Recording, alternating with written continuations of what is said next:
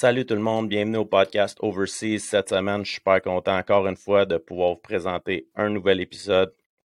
Cet épisode est présenté en collaboration avec BM Identification, un service professionnel depuis maintenant plus de 37 ans. D'ailleurs, merci à sa clientèle fidèle depuis des années. Euh, si vous avez des projets euh, industriels ou commerciaux de grande impression à faire, n'hésitez pas à les contacter. BM Identification, un service incroyable. Puis moi, d'ailleurs, j'ai eu la chance de travailler avec pour mon logo ici, pour avoir un visuel dans mon studio. Toujours le fun. Travailler avec eux, euh, un service vraiment cool puis vraiment professionnel. Donc, merci pour la présentation de cet épisode BM Identification à Chicoutimi. Maintenant, Francis Véropol, mon invité cette semaine, il vient, il a joué cinq ans pour les Saguenay de Chicoutimi. Euh, il vient de la communauté euh, de Mastoyach, euh, près de Robertval, au lac Saint-Jean. une personne incroyable qui a réussi à combiner les études tout au long de son parcours. Puis maintenant, ça le sert bien parce qu'il travaille justement à aider les communautés des Premières Nations dans leurs projets. On en apprend beaucoup. On se fait éduquer pendant le podcast un petit peu à savoir comment utiliser les bons termes. Donc, un épisode éducatif cette semaine, mais son histoire est incroyable. Manquez pas ça, pour vrai. Euh, c'est un écoute, c'est un, un must listen. Fait que écoute ça. Bon podcast.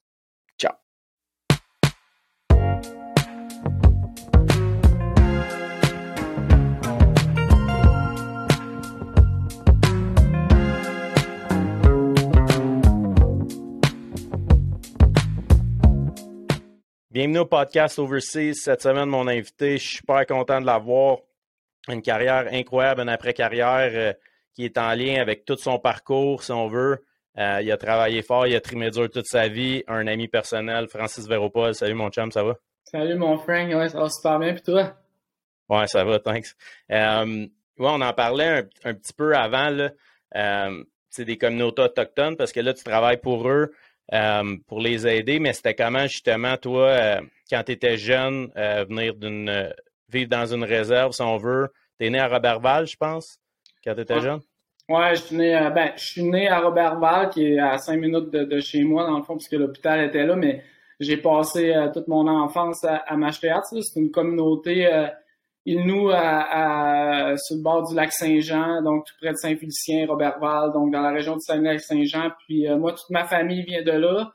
Euh, donc euh, c'est ça, j'ai, fait mon école primaire, préscolaire jusqu'en secondaire 3.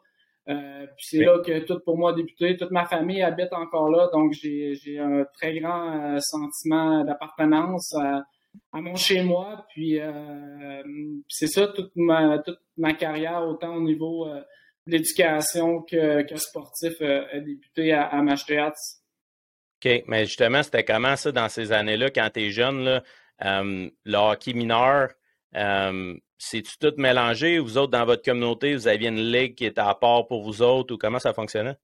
Ça a beaucoup changé, je vais te dire, là, parce que moi, quand j'ai commencé, je me souviens, ma première année de hockey, ben, en fait, là, euh, avant que je commence à jouer au hockey, moi, mon père, il voulait absolument que, que j'apprenne à patiner avant de, de, de, tenir un hockey dans mes mains.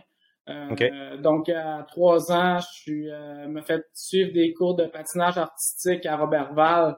Euh, Ça a été, en fait, tellement bénéfique, là. Euh, fait que j'ai fait ça pendant jusqu'après Noël, là, de septembre à janvier, peut-être. Puis j'ai même gagné une médaille en patinage ah artistique. Ma première médaille à vie, je pense. Fait que euh, j'ai fait un, spectacle là, tout. Euh, ça doit sûrement être filmé à quelque part là, dans, sur des euh, sur des cassettes ou en tout cas. Fait que je pensais là, mon père a dit Ah c'est bon, on va, on va t'inscrire au, au, hockey.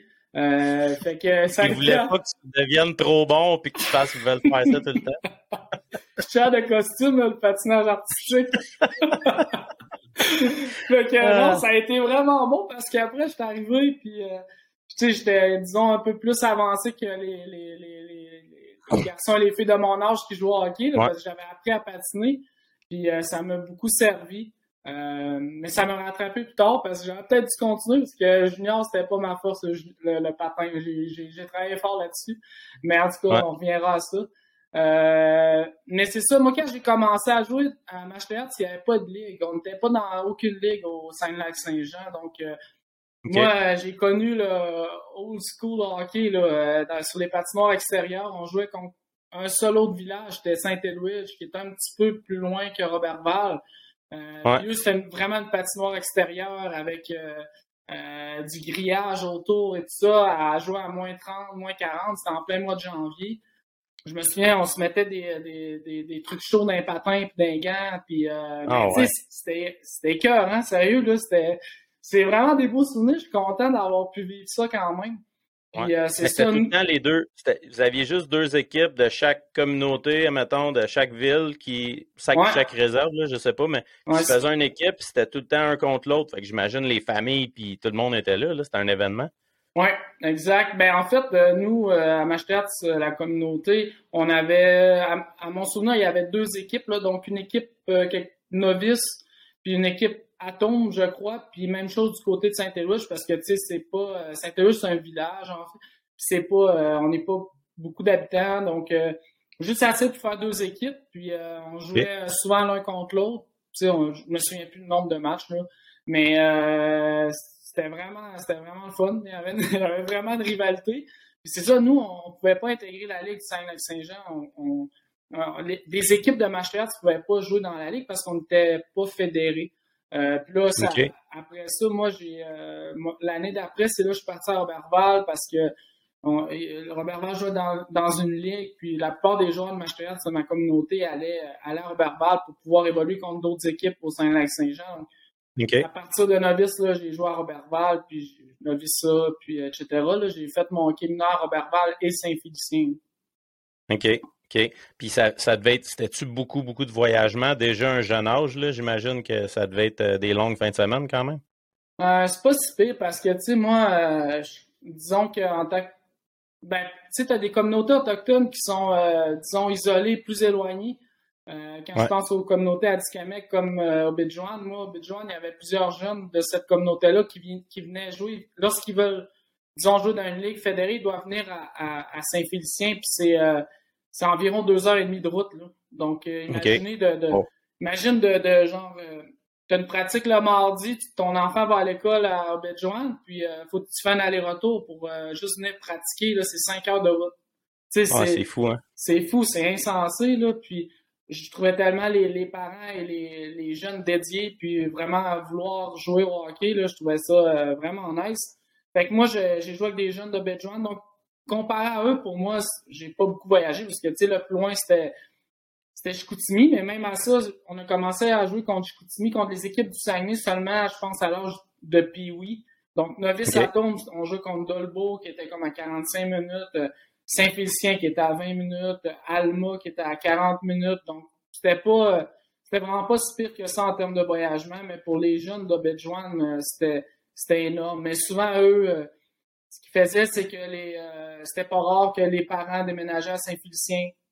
Okay. Envoyaient le jeune dans une école primaire euh, à, Saint-Félicien pour qu'il puisse, euh, c'est ça, puisse lui permettre de jouer au hockey, puis d'éviter ben, le moins possible le voyagement. En fait, c'est encore la réalité, bien sûr. La communauté n'a pas, pas changé de place. C'était ça, ma prochaine question. Aujourd'hui, mettons, au Beach One, si on a assez de joueurs, ils pourraient se faire une équipe puis jouer contre les autres puis que le monde aille là ou il faut vraiment que les joueurs ils s'intègrent avec la ligue euh, puis qu'ils aillent jouer comme à Saint-Félicien? Pour vrai, le, hockey est tellement populaire au niveau des communautés autochtones, vraiment, vraiment. Probablement qu'ils seraient capables de faire une équipe. Euh, la seule chose après, c'est est-ce que, est-ce que la, par exemple, la Ligue du Saint-Saint-Jean accepterait qu'il y ait une équipe au Bidjouan, tu sais, euh, parce que c'est énormément de voyagement euh, pour les équipes. Mhm. c'est, c'est, c'est, c'est beaucoup de coûts. là, présentement, avec le prix du gaz, c'est, c'est complètement fou. Fait que c'est, c'est, c'est la réalité avec laquelle, en tant qu'Autochtone, on, on, doit faire face souvent, dans le sens que il y a énormément de communautés qui sont éloignés, puis doivent faire beaucoup, beaucoup de distance euh, pour le sport, mais aussi pour tout autre euh, service. si on pense à des aller à l'hôpital, euh, avoir des rendez-vous médicaux, etc. Tu sais, c'est tout ça est en ville, donc parce que tu n'as pas les services sur la communauté, donc c'est c'est quand même c'est des défis, disons, un peu plus grands. Oui, ouais, c'est clair. Puis, toi, à quel, à quel moment là, tu te rends compte que il y avait, y avait des équipes 2A ou c'était 2B dans ce temps-là, dans ton coin? Y avait-tu des équipes 2A? Non, pas de 2A, moi. Ben, ça a commencé un petit peu plus tard. Moi, les, premières équipes 2A, c'était au niveau Bantam. Puis euh, c'était euh, du Bantam 2A, euh, Lac-Saint-Jean. Il y avait une équipe au Lac-Saint-Jean, puisque je me souviens, puis une équipe au Saguenay. mais jusqu'à Pioui, c'était du Atome, c'était du 2C, le plus haut calibre. Il n'y avait pas de 2A à cette époque-là. Donc, il y avait une équipe à Robertval, comme je disais, à Saint-Félicien. Puis la seule différence, c'est que rendu Pioui, Saint-Félicien, Robertval fusionnaient. Donc, les, au lieu d'avoir deux équipes, on faisait une équipe Pioui. Euh, puis on puis la Ligue puis oui, était 5000 avec Saint-Jean. Donc, à ce moment-là, on commençait à jouer contre Chicoutimi, contre Jonquière, contre l'Abbé. Euh, Donc, la ligue était un petit peu plus grande. Euh, je pense que ça allait en termes de population. Là, fait que c'est pour ça que Saint-Félicien puis Robertval fusionnaient. Puis, euh, fait que c'est, moi, ça a été ça un peu mon hockey mineur là, euh, au lac Saint-Jean. Puis, à un jeune âge, là, parce que c'est vraiment d'actualité encore aujourd'hui, le, le racisme, là, qui se passe. Toi, tu l'as senti quand tu étais jeune? Au hockey mineur, ça, quand tu intégrais la, la, Ligue des Blancs, qu'on appelle un peu? Moi, je préfère dire à l'octone, mais euh, OK. À l'octone. mais tu vas m'éduquer aujourd'hui parce que tu connais tout ben, C'est comme tantôt, tu disais réserve. En fait, nous, réserve, c'est euh, dans la loi sur les Indiens, euh, c'est encore appelé ça. Comme la loi s'appelle la loi sur les Indiens, mais on n'utilise pas ce terme-là. Nous, euh, euh, c'est pas vraiment pas le terme utilisé. On dit Première Nation et Inuit, on dit premier peuple. Parfois autochtone, qui, mais il y a des autochtones partout à travers le monde.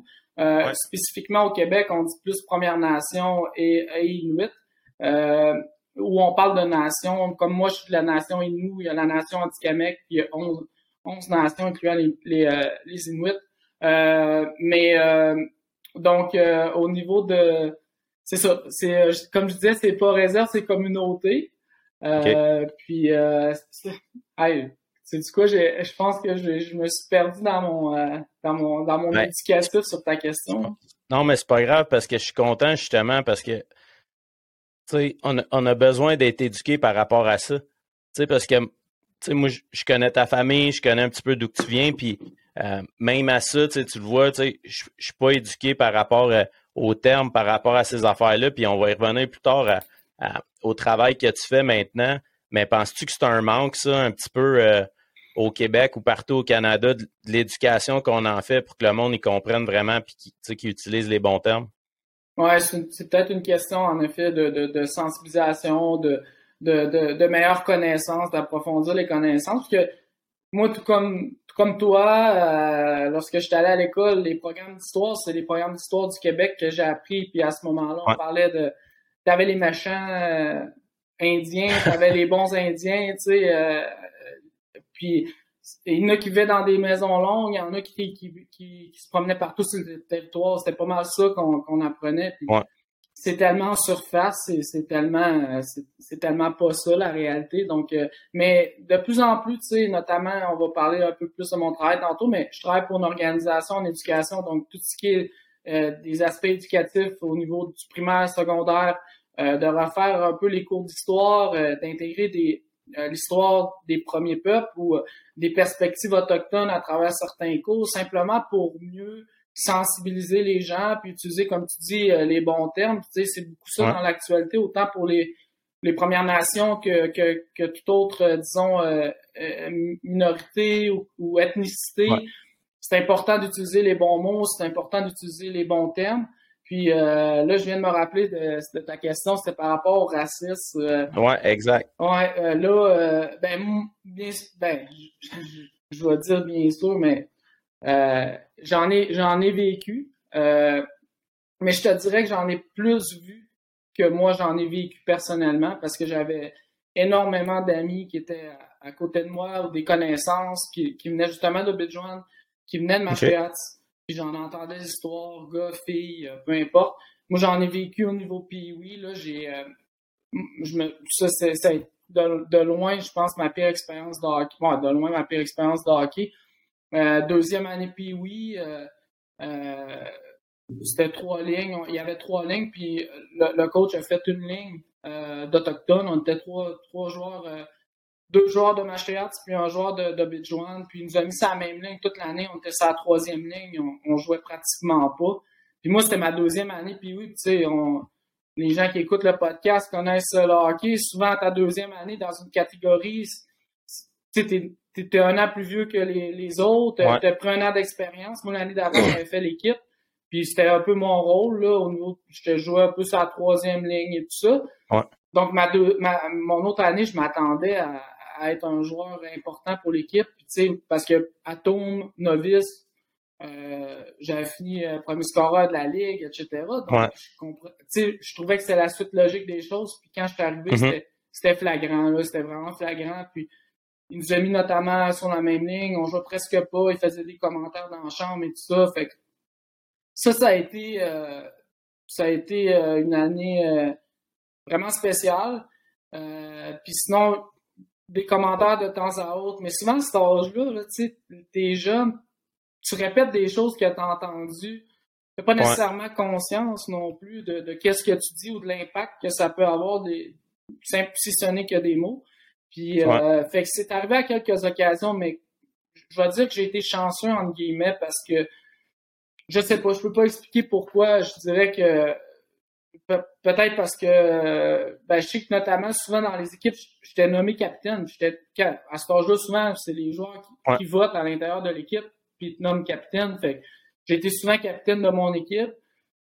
Euh, fait que ça a dû m'aider là à travers mon chemin que tu sais euh, j'étais à des amis puis être bon au hockey ça être un bon joueur avoir un peu de respect exact mais contrairement à d'autres qui qui n'avaient pas nécessairement, disons, les mêmes aptitudes, euh, sans rien leur enlever. Euh, eux autres, on dirait qu'ils en ont plus vécu que moi, là, mais encore une fois, c'est une question de sensibilisation, euh, c'est une question de, de, de, mieux se connaître. Puis, tu sais, euh, j'ai eu des débats à même ma famille par rapport à, à hockey parce que ça m'est arrivé à quelques occasions tout au long de ma carrière, même adulte. Puis moi, je trouvais ça encore pire adulte parce qu'à ce moment-là, tu as conscience de tes mots. Tu sais qu'est-ce que tu dis. Puis pour moi, tu sais, il y a une limite à ce que tu peux dire sur une patinoire. Tu sais, moi, je suis très compétitif. Euh, J'aime pas ça perdre, etc. Je comprends ça. Tout le monde, tous ceux qui ont joué un peu élite, euh, ils sont doivent avoir cette, un peu cette mentalité-là. Ouais. Mais c'est pas vrai que tu peux, euh, pour moi en tout cas, c'est pas vrai que tu peux dire n'importe quoi, euh, puis, puis t'en tirer parce que tu es sur une patinoire, au même titre que c'est pas vrai que tu peux aller euh, euh, donner un, sacrer un coup de hockey dans la face à quelqu'un juste parce que ça tombe sur une patinoire puis ça va rester impuni. Tu sais, je veux dire, c'est un geste criminel quand même. Fait, fait que c'est ça. Fait que tout ça pour dire que c'est arrivé à quelques occasions. Je sais que ça arrive encore parce que Parfois, on me demande souvent, tu sais, pas plus tard que l'année passée, avec, euh, avec les marquis, l'équipe de Jonquière, qui est arrivé un incident avec une jeune fille de chez nous. Je connais pas la jeune fille, mais l'équipe de Jonquière m'a demandé d'aller parler aux jeunes parce qu'il avait, il avait dit des, propos par rapport au fait qu'elle était une fille, puis en plus qu'elle était une fille autochtone, la fille a lâché le hockey, voulait plus retourner, etc. Fait que j'étais allé un peu euh, parler aux gars dans la chambre, euh, dire que un peu ça a des impacts. Là. C'est pas vrai que c'est, juste sur le moment. Tu, traînes ça après, euh, même après le match, puis ça te reste dans la tête, puis, euh, ça, ça te suit pendant un certain temps. Puis, ça peut te suivre toute ta vie dans des situations de même. Ouais, puis tu sais, euh, tout le monde réagit différemment par rapport à ça. Tu sais, il y en a que ça leur ça leur passe par-dessus la tête, ça leur fait rien. Il y en a d'autres que tu sais, ça les affecte vraiment. donc comme je dis, chacun deal dans sa façon avec ce, type de, de, propos-là, d'incidents-là. Puis, euh, mm-hmm. fait que ça arrive encore, mais comme je te dis, je pense qu'il y a beaucoup de travail qui se fait présentement. Euh, il y a des organisations qui travaillent par rapport à ça. Les gens sont de plus en plus euh, sensibilisés. On entend de plus en plus dans les médias également. Donc, pour moi, on avance vers l'avant. Fait que c'est une bonne chose. Ouais, c'est déjà un bon start. Ben, merci d'avoir partagé ça. Là, toi, quand tu arrives au, niveau vraiment le plus compétitif, quand tu arrives Midget Espoir, c'était-tu la, première année du Midget Espoir qui était intégré euh, dans la ligue? Oui, exact. C'est ça, c'était la première année du Midget Espoir. Euh, lorsque j'ai fait le Midget Espoir, moi, j'avais joué Bantam 2B première année, c'était ma deuxième année, puis là, il y a eu un changement d'âge. OK. Midget devenait 15, 16, 17. Tu sais, avant, ben, en tout cas, dans, en région, c'était 14, 15 Bantam. En tout cas, il y a eu un changement d'âge, là, puis ils ont créé une jet espoir. Moi, j'étais allé au camp d'une jet 3, au pré-camp, en fait, d'une jet 3. Ça, ça c'est quand même bon. ça, je m'en souviens en tabarouette. Euh, j'étais allé au pré-camp d'une jet 3. Je sortais de mon année à Bantam 2B. J'avais fini euh, dans les top 10 scoreurs. À cette époque-là, je jouais avec euh, Kevin Fortin-Simard, un, golfeur qui a fait quasiment... Il a fait un peu les qualifications pour la PGA, tout ça. C'est un, un, de mes meilleurs chums quand on était jeune. Nos deux familles on interagissait beaucoup. Puis euh, j'ai joué Il y avait une année que je jouais avec Kevin, parce qu'il y avait un an de plus que moi. Puis il y avait un frère de deux ans plus jeune, Pascal. Donc l'année d'après, moi, je jouais avec son, son frère Pascal. Fait que j'ai été toujours vraiment proche de cette famille-là. Ils ont été, euh, c'est encore des amis aujourd'hui. On se voit beaucoup moins souvent, bien sûr, mais à chaque fois qu'on se retrouve, c'est comme si c'était hier. Mais Ouais. Euh, ça pour dire que McKeven était excellent, un excellent joueur de hockey, là, tu sais, euh, euh, vraiment skill et tout ça. Fait que j'ai joué toute l'année avec, puis ça avait, on avait une belle année en tout cas.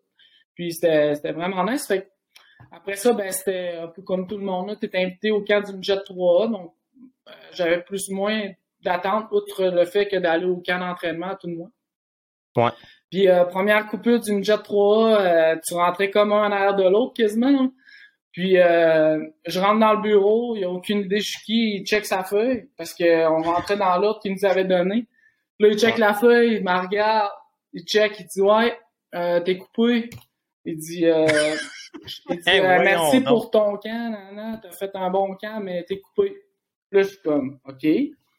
Fait que euh, je dis, je fais comme OK, c'est bon, euh, je m'en vais. Extrêmement déçu, c'est la première, ben première coupure du pré-camp, pas du camp d'entraînement. Fait que ouais. C'est fou. J'avais un autre jeune de chez nous, mon meilleur chum, qui était là au camp, lui, qui avait joué Bantam de puis qui continuait, fait que j'étais comme un peu jaloux. Fait en tout cas, je ramasse ma poche, je m'en vais, je sors de l'aréna, j'arrive dans le parking. Il y a un gars de l'organisation qui part en course en arrière de moi. il m'attrape par l'épaule, il dit Hey, t'es François Véropol? Je dis, ouais. Il dit, excuse-nous, Asto, euh, on coupait le gars en dessous de toi. On, c'était pas toi qu'on coupait, t'es pas coupé, tu ah. peux revenir. fait que là. Toi, t'es pas orgueilleux. T'es pas orgueilleux. Ah, à cette époque-là, je n'étais pas, Frank. fait que euh, là, mon, mon aventure euh, Midget 3 dans les euh, dans la belle organisation des élites de Jonquière a continué.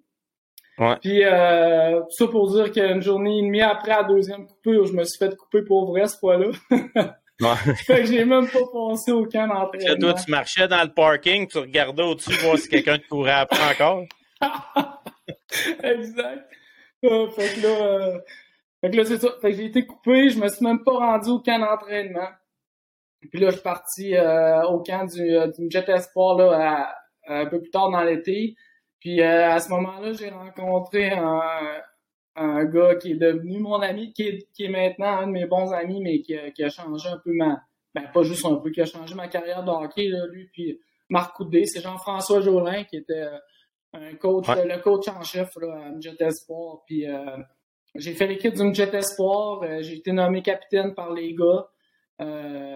puis pour vrai, c'est là que pour moi, ça a tout comme explosé. Là j'ai eu une année vraiment, euh, vraiment, vraiment extraordinaire. Là. Ouais. Mais tu parlais de Jean-François Jolin, là, mm. c'est quoi que lui t'a apporté quand tu étais là?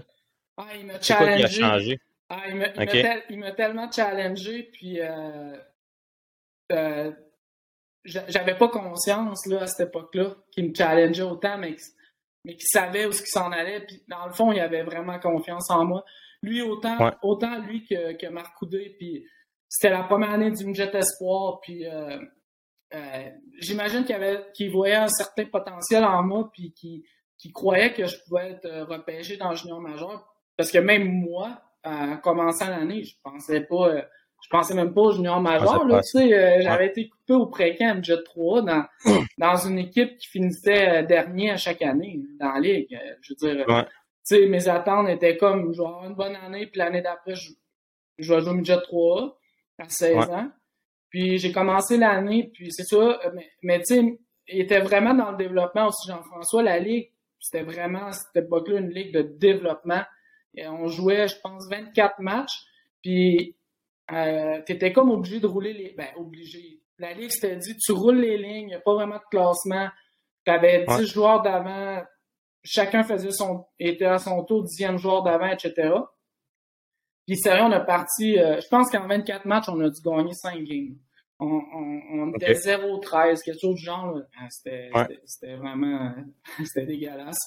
Puis euh, fait que mais quand plus que l'année avançait, plus on progressait, tout ça, puis on avait d'autres éléments aussi. On avait Pat, Pat Simard qui a été repêché première, première ronde par Bécomo cette année-là.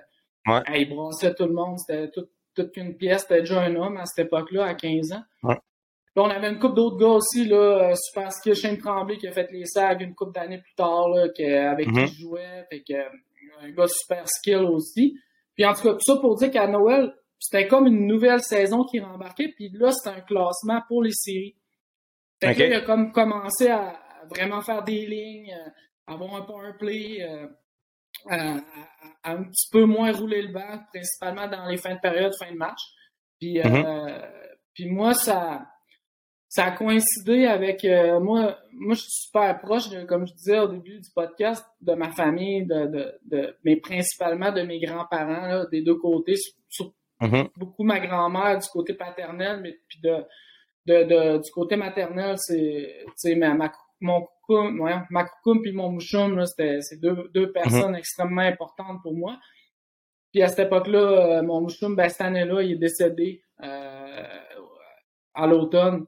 Puis euh, ça a été vraiment difficile. Mais euh, quand je suis revenu au hockey, tout a explosé. j'ai fait deux points par match, tout roulait, je scorais à chaque game. Euh, Sérieux, il y a comme eu un, changement incroyable dans, dans tout ça. Puis, euh, mhm. puis j'ai eu des séries éliminatoires incroyables. On, on, on, a fini, je me, me souviens plus combien on avait fini au classement là, dans les 12 matchs. C'est quand même 12 matchs, je veux dire, c'est pas. Ouais. C'est assez court, là. Ah puis, ouais, c'est court. Puis on s'est rendu, on a perdu en finale des séries finalement. Euh, cette année-là. Fait que c'était vraiment euh, un peu exceptionnel, étant donné le début de saison qu'on avait eu. Là. Puis, mm-hmm. Euh, là, c'est ça, j'ai commencé, mon nom a commencé un peu à, à être. J'entendais un peu mon nom sur les. Ouais, circuler sur les listes junior majeur et tout ça. J'ai fait les différents challenges là, à cette époque-là que ça existait CSR et tout ça. Puis je savais pas trop à quoi m'attendre. Là, j'étais classé dans encore une fois les joueurs de 15 ans devaient être repêchés dans les cinq premières rondes. Sinon, après, euh, c'est ça, ça allait à l'année d'après. Puis, euh, fait qu'il fallait que tu sortes dans les cinq premières rondes assez rapide. Puis, euh, j'étais classé vers la fin de quatrième, cinquième, quelque chose du genre. C'était indécis. Je me suis rendu au repêchage. Puis, euh, c'est là que j'ai été repêché par les cinq et juste avant, là, parce que tu as, quand même eu la chance de jouer à 15 ans 5 matchs, mais déjà 3, je pense, là, puis qu'il y avait un joueur exceptionnel cette année-là, euh, qui était Romy Elayoubi, mm. euh, qui avait 14 ans, je pense qu'il a fait 25 buts là, son année. Mm. Euh, puis ça a donné qu'à ton repêchage, comme lui, c'était le premier choix des, des Sags au total. Puis toi, t'étais quoi, 4, 5e ronde? Quatrième ronde, ouais. Quatrième ronde. Fait que là, toi, tu as joué midget 3, tu as joué avec un joueur exceptionnel 5 games, tu es repêché à la même place c'est quoi ton mindset quand tu arrives, puis un peu, tu sais, parle-moi de la saison de Romy un peu à 14 ans, là, comment c'était le vibe autour de lui? Ouais, ben moi j'ai fait un peu, euh, ben on a la même âge, hein, moi et Romy, puis on venait de la même région, puis je me souvenais, je me souviens, là, Romy il passait à, la télé, euh, on avait euh, extrêmement jeune, là, à 10 ans, je pense qu'il était, il faisait des reportages sur Romy, il était vraiment bon, sérieux, il était, il était exceptionnel, là, il, était gros, il était, il était fort, il avait une shot incroyable, il était tout le temps surclassé. Donc, euh, puis euh, moi, quand je suis arrivé à Pee-Wee avec lui, il vraiment, boum, lui, euh, il, est parti ailleurs. D'ailleurs, lui, il a joué, il me semble qu'il a joué Bantam 2A, moi j'ai joué Pee-Wee 2B, puis ça a été l'année que je racontais tantôt, puis lui, il était Bantam 2A, puis il finissait dans un premier score. Fait qu'il y avait vraiment un gap. Puis l'année d'après, il a fait le budget 3 comme tu dis, à 14 ans. Puis, euh, mais c'est ça, Romy, c'était le, gros joueur, même au Québec. on parlait beaucoup de Romy à cette époque-là. C'était Romy et la tendresse. Moi, je me souviens, c'était vraiment ces deux gars-là. Mais jeune, c'était vraiment remis. C'était vraiment remis l'espoir au Québec de, de ce groupe d'âge-là. On faisait tous les tournois 3A d'été, puis tout ça, puis euh, c'était tout le monde en avait que pour Romy, mais je comprends, là, il était, il était exceptionnel, il était vraiment, vraiment bon. Celui a joué deux années de Jet 3A, il a été repêché euh, quatrième overall euh, à Chicoutimi après Bourdon, Luc Bourdon, Crosby puis La Tendresse. la Tendresse, ouais. Pas mauvais, pas mauvais repêchage, puis c'est ça, fait qu'il y avait beaucoup d'attentes sur lui énormément d'attentes. Puis en deuxième ronde, ça avait été euh, des harnais. Début de deuxième ronde, je crois. Mm-hmm. Euh, fait que, fait que ça fait qu'on est arrivé au camp, puis Romy, c'est sûr, toutes les yeux étaient sur Romy, là, puis euh, tout le monde s'attendait à ce qu'il soit la prochaine vedette des Saguenay parce que tout était là déjà, ben t'étais là cette année-là, puis vous veniez de perdre l'année d'avant Pierre-Marc Bouchard. Exact. J'avais fait la Ligue nationale à 18 ans, puis ça, ça avait donné un coup de massue parce que vous alliez, vous alliez pour la coupe. Puis finalement, il avait resté euh, dans le show, fait que ça avait été. Euh, puis tu sais, c'était un joueur vraiment incroyable. Je me souviens, moi, j'ai connu les SAG ou le junior majeur à cause de Pierre-Marc. Oui, mais je me rappelle parce que dans ce pré... ben, camp-là, euh, les, les, vétérans, la plupart, on n'embarquait pas au début pour les, les premières games. Mm. C'était je pense que c'était Arvida, ça se peut-tu? Oui, exact, c'est ça. Arvida, le camp. Puis justement, nous autres, on regardait tout Romy, puis on regardait tout. Puis là, tout d'un coup, on a vu un... le petit avec, euh, avec Georgia, je pense, là, un gars des Maritimes. Ouais. Je sais pas si tu t'en rappelles. Ah, ouais, je me souviens c'était comme vous étiez, deux mouches à marde, là. Vous étiez, vous incroyable. Puis là, tu sais, comme nous autres, les vétérans qui le sait pas, puis qui fait juste voir Romy, tu sais, on fait comme c'est qui? C'est qui lui, le petit droitier là, qui est fatigant, là, puis qui, se casse tout le temps, mais d'être arrivé où ta confiance, tu sais, toi, t'avais pas de sentiment d'infériorité quand t'es arrivé au camp? Non, euh, non, mais je sais pas, c'est une question. Je pense que c'est plus une question de naïveté, je vais te dire, Frank. Puis, euh, puis aussi de j'étais vraiment dans une bulle. moi, j'en voulais aux élites de Jonquière. Je voulais rien savoir. Puis, il y avait eu des conflits aussi durant l'année entre les prêts de joueurs, entre euh, le Jet Espoir puis les élites. Je me souviens, il y avait souvent des conflits. Puis le fait qu'on m'ait coupé au printemps, moi, j'avais trouvé ça euh, quasiment irrespectueux, là, parce que l'année d'après, je me fais repêcher, puis il n'y avait aucun joueur des élites, à part Romy, qui avait été repêché avant moi. Fait que. C'est fou. Euh, en tout cas, fait moi, moi, je voulais pas retourner une Jet 3. Euh, il n'y avait aucune chance. Je me disais dans ma tête, il n'y a aucune chance que je retourne une Jet 3, mais en même temps, j'étais conscient qu'à cette année-là, euh, l'équipe le line-up était déjà full, je pense, ou presque de vétérans. Puis là, tu dois ajouter déjà à ça Romy, qui était sûr de faire l'équipe. Là. Je veux dire, c'est le premier choix. Puis après ça, tu ajoutais, des harnais qui étaient deuxième ronde. Euh, fait que il restait plus de place là, quand tu regardais le line-up. Fait que pour faire l'équipe, il fallait qu'il coupe des vétérans. Mais moi, je vais mm-hmm. pas regarder ça. J'étais arrivé au camp, puis euh, ça, a peut-être été une bonne chose qu'il y ait comme un camp des recrues avant sans qu'on soit tout de suite avec vous, les vétérans. Parce que c'était peut-être moins intimidant en partant. Puis tu te battais contre des gars que tu savais qu'il y avait que quelques spots de libre. Fait que c'était mm-hmm. trois games intra-équipe. On vous côtoyait en dehors de la glace, mais sur la glace, on était ensemble. Vous étiez, vous faisiez vos affaires de votre côté. Puis, ben, tu sais, ça reste pareil que j'ai eu la chance, euh, par hasard, d'être sur la même ligne. Moi, j'étais dans l'équipe avec des harnais. Puis Romy était avec euh, René Georges de l'autre côté. Puis euh, en trois matchs, je pense j'avais scoré sept buts dernier avait sept passes, euh, ça avait cliqué. Nous, on se connaissait pas à cette époque-là euh, du tout, du tout.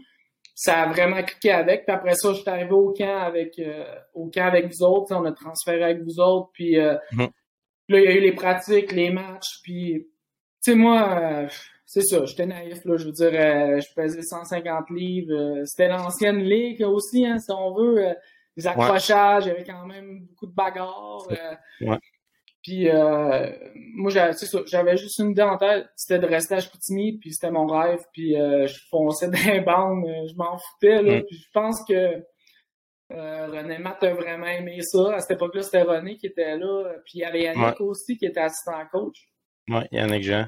Puis ils m'ont fait une place, puis c'est de même que mon aventure avec les Saguenay a commencé à 16 ans. C'était vraiment...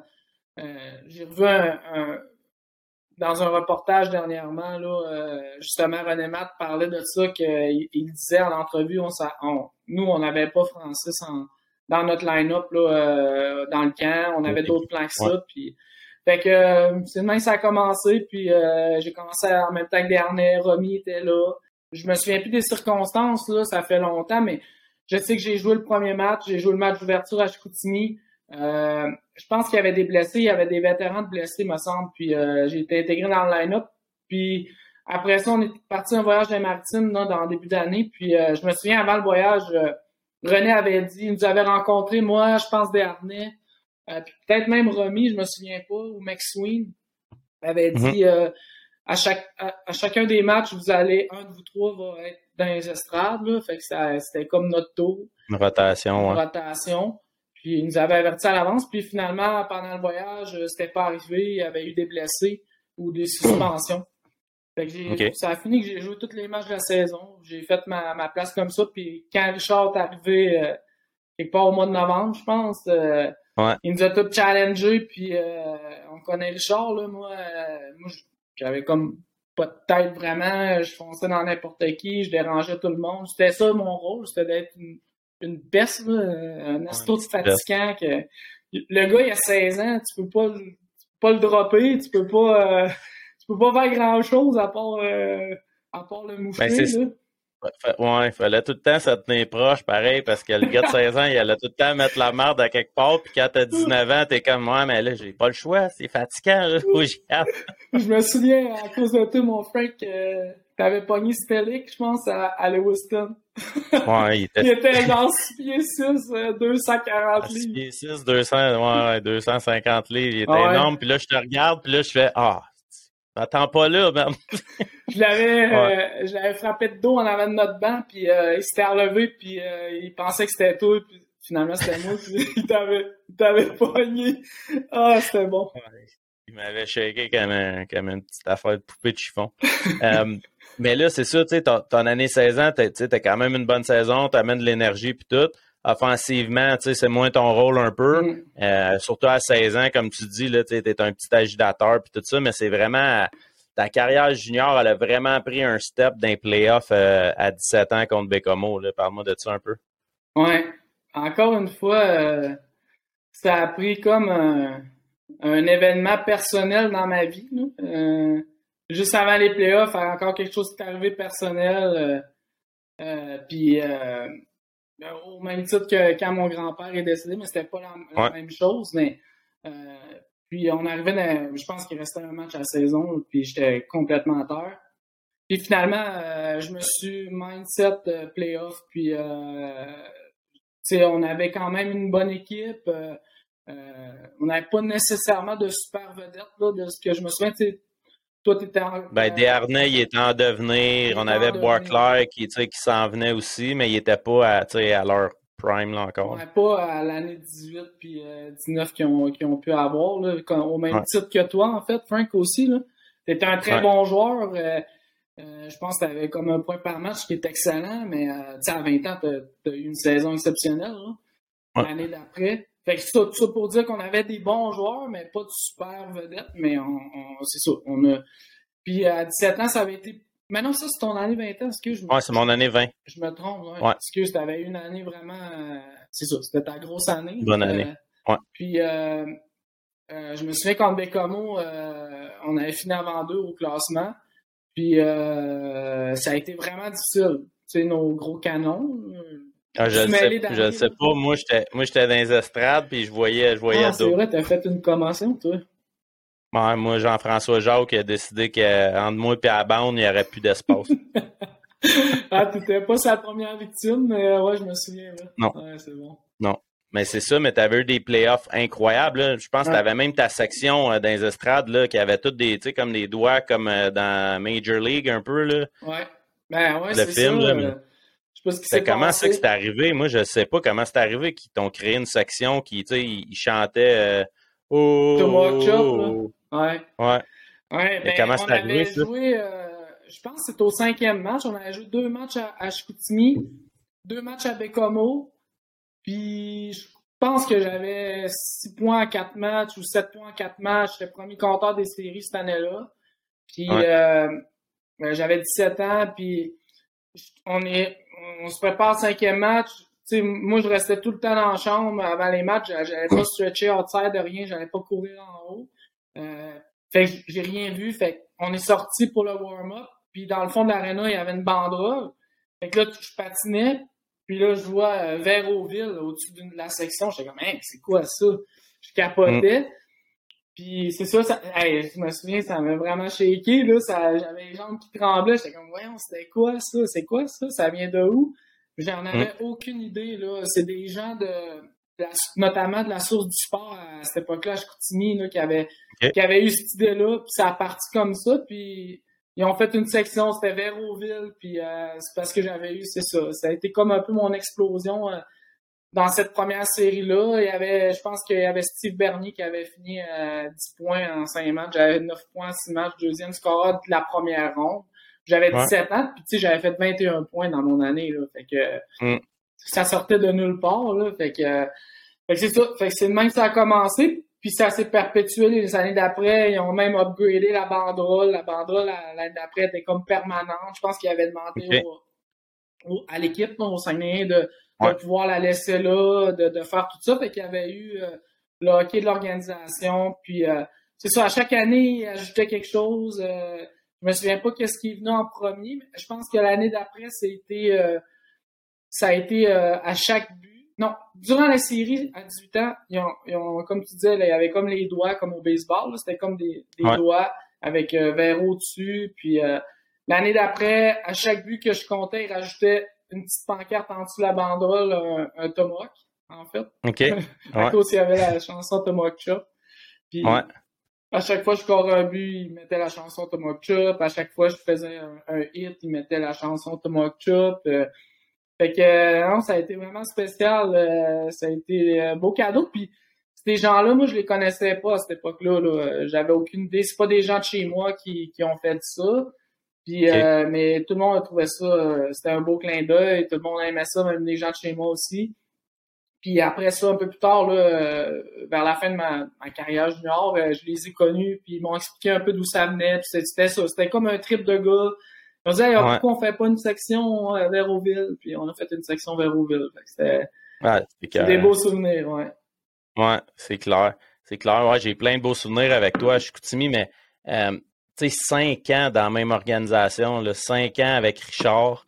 Euh, à 20 ans, toi, tu sais, vous aviez une équipe correcte, mais t'avais-tu t'avais-tu le goût de vivre d'autres choses ou tu voulais vraiment finir tes, tes 20 ans à Chicoute, y a-tu une opportunité pour qu'il trade au deadline ou comment ça s'est passé ta dernière année? Ben, selon Richard, personne ne voulait dans, pas une équipe qui me voulait, il m'avait rencontré au deadline, il m'avait dit qu'il n'y a pas une équipe qui me veut. Fait que, j'étais comme bon, c'est bon.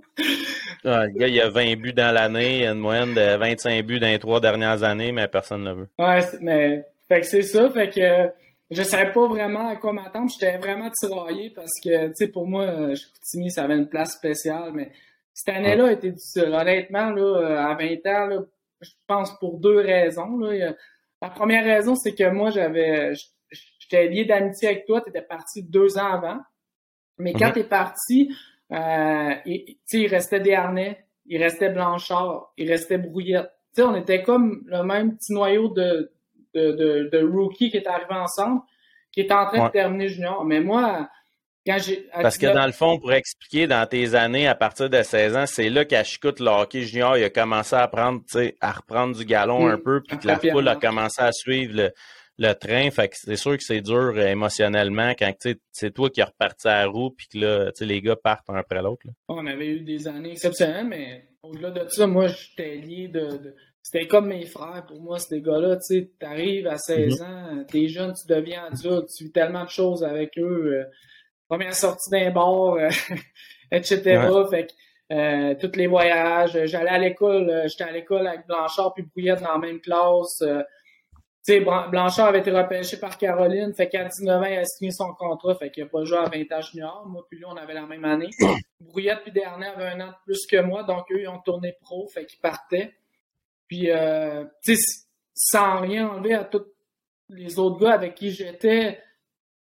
Puis en plus, on, on venait euh, la grosse, on avait vécu la grosse déception, là, notre grosse année qu'on était supposé de tout gagner, l'année que les remparts ont gagné la Coupe Memorial, puis Moncton avait gagné la Coupe du Président, on a été sorti en deuxième ronde par Gatineau. Nous, à 19 ans, c'était, mettons, euh, moi, Darnay, euh, les mêmes gars-là, Blanchard, Bouillette, qui revenaient, euh, puis qui devaient comme, qui ont comme eu à vivre ça un peu ces moments-là, parce que, tu sais, à Chicoutimi, on, on, ne parlait que de ça, tu sais, on, on, allait au centre d'achat six mois après, puis on nous parlait de ça, on allait d'un bar, on nous parlait de ça, comment mm. que c'était comment ça n'avait pas de bon sens qu'on avait perdu de même, tout ça. Fait qu'on s'était comme fait un, petit cocon, les quatre ensemble, si on veut. Puis euh, je sais que ça avait été tough aussi pour les autres gars euh, dans l'équipe, je pense. Nous autres, on s'en rendait pas compte. Là. Euh, on, pensait faire la bonne chose, mais on vivait comme quelque chose ensemble aussi en parallèle. Puis l'année d'après, je me suis ramassé tout seul. Puis ça, ça, ça j'ai trouvé ça dur. J'avais comme, je m'étais comme pas préparé à ça. Puis j'avais perdu mes meilleurs chums personnels, là, tu sais, fait que mm-hmm. ben, perdu pour l'année, fait que puis euh, fait que c'est ça. Puis en plus, ben, j'ai eu beaucoup de blessures, fait que euh, j'avais pas eu la saison que, que je devais avoir loin de là. Euh, j'étais au, ben, au niveau au niveau offensif, là, j'étais en bas de, des points que, que j'aurais dû faire. Fait que ça a été une année un peu plus difficile. Ouais. Puis euh, là, c'est ça. Après ton année 20 ans, comment vient l'opportunité de tu t'as pas t'as pas d'opportunité pro ou t'as-tu des camps ou quelque chose? Parce que là, tu prends la décision d'aller d'aller étudier à McGill, étant mm. donné, tu parlais de des gars qui étaient dans ta classe, là, le monde ne savait pas, mais les brouillettes euh, de ce monde, c'est des, des gars super intelligents. Mm. Fait que tout était en sciences de la nature, je pense, avec eux. Ouais. Euh, tu avais des bonnes notes à l'école. Fait c'est quoi qui t'a amené à choisir McGill euh, comme porte d'entrée comme adulte? Moi, j'avais un lien avec le coach à à McGill qui était Martin Raymond parce qu'il m'avait coaché. J'avais fait l'équipe des moins de 17. Euh, C'était lui le coach. Fait que j'avais un lien. Puis à chaque année, il faisait un follow-up avec moi. Comment ça va, Frank? Qu'est-ce que tu vas faire? Tout ça. Puis ben, à 20 ans, en fait, euh, pour être bien honnête, je savais comme pas quoi faire parce que, outre Blanchard qui avait été repêché, toi, tu avais fait la ligne américaine via un contrat à 21 ans. Mais tu sais, euh, mm-hmm. Brouillette puis Dernier avaient passé par la East Coast, eux autres. Puis, puis Brouillette encore dans East Coast. Ça, à cette époque-là. Fait je m'étais dit, ah, pourquoi je n'irais pas essayer dans l'East Coast aussi, tu sais, je sais que j'ai une année de marde, mais je suis capable, tu sais, je suis persuadé que, que je peux faire une équipe. Fait que j'ai vraiment pensé longtemps, puis finalement, euh, j'ai décidé d'opter pour, euh, pour McGill pour plusieurs raisons. Euh, d'un, pour l'éducation, de deux, parce que je, je parlais pas anglais, fait que pour moi, j'y voyais une opportunité de, de devenir bilingue. Euh, de mhm. trois, le programme d'hockey à McGill était comme ça en, pente ascendante. Là. Il y avait d'excellentes équipes euh, depuis une couple d'années. Le, programme était de plus en plus reconnu. Puis il y avait comme un peu plus d'exposure qui commençait à cette époque-là parce que tu avais Mathieu Darche qui cognait à la porte de la Ligue nationale, puis on en parlait un peu plus euh, mhm. à travers les médias, tout ça. Fait, fait que c'est ça. Je décidé d'aller à McGill.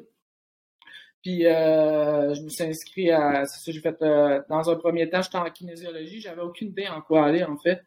Euh, parce que je me suis inscrit vraiment tard. Puis au courant de l'année, je savais que j'allais changer de programme. Fait que je suis allé en, psychologie, là, un, bac en, en, sciences, puis une majeure en, psychologie. Puis c'est en ça que j'ai gradué. Puis j'ai fait quatre années à McGill. Puis ça a été finalement, ça a été une décision incroyable parce que tu as eu des années les années folles. Là. Tu faisais les, premières équipes d'étoiles, tu as eu MVP de la Ligue une année, euh, puis vous avez gagné, je pense que c'était ta troisième année que vous avez gagné le championnat canadien? Euh, ma quatrième, ma dernière année. Ouais. À ta dernière année?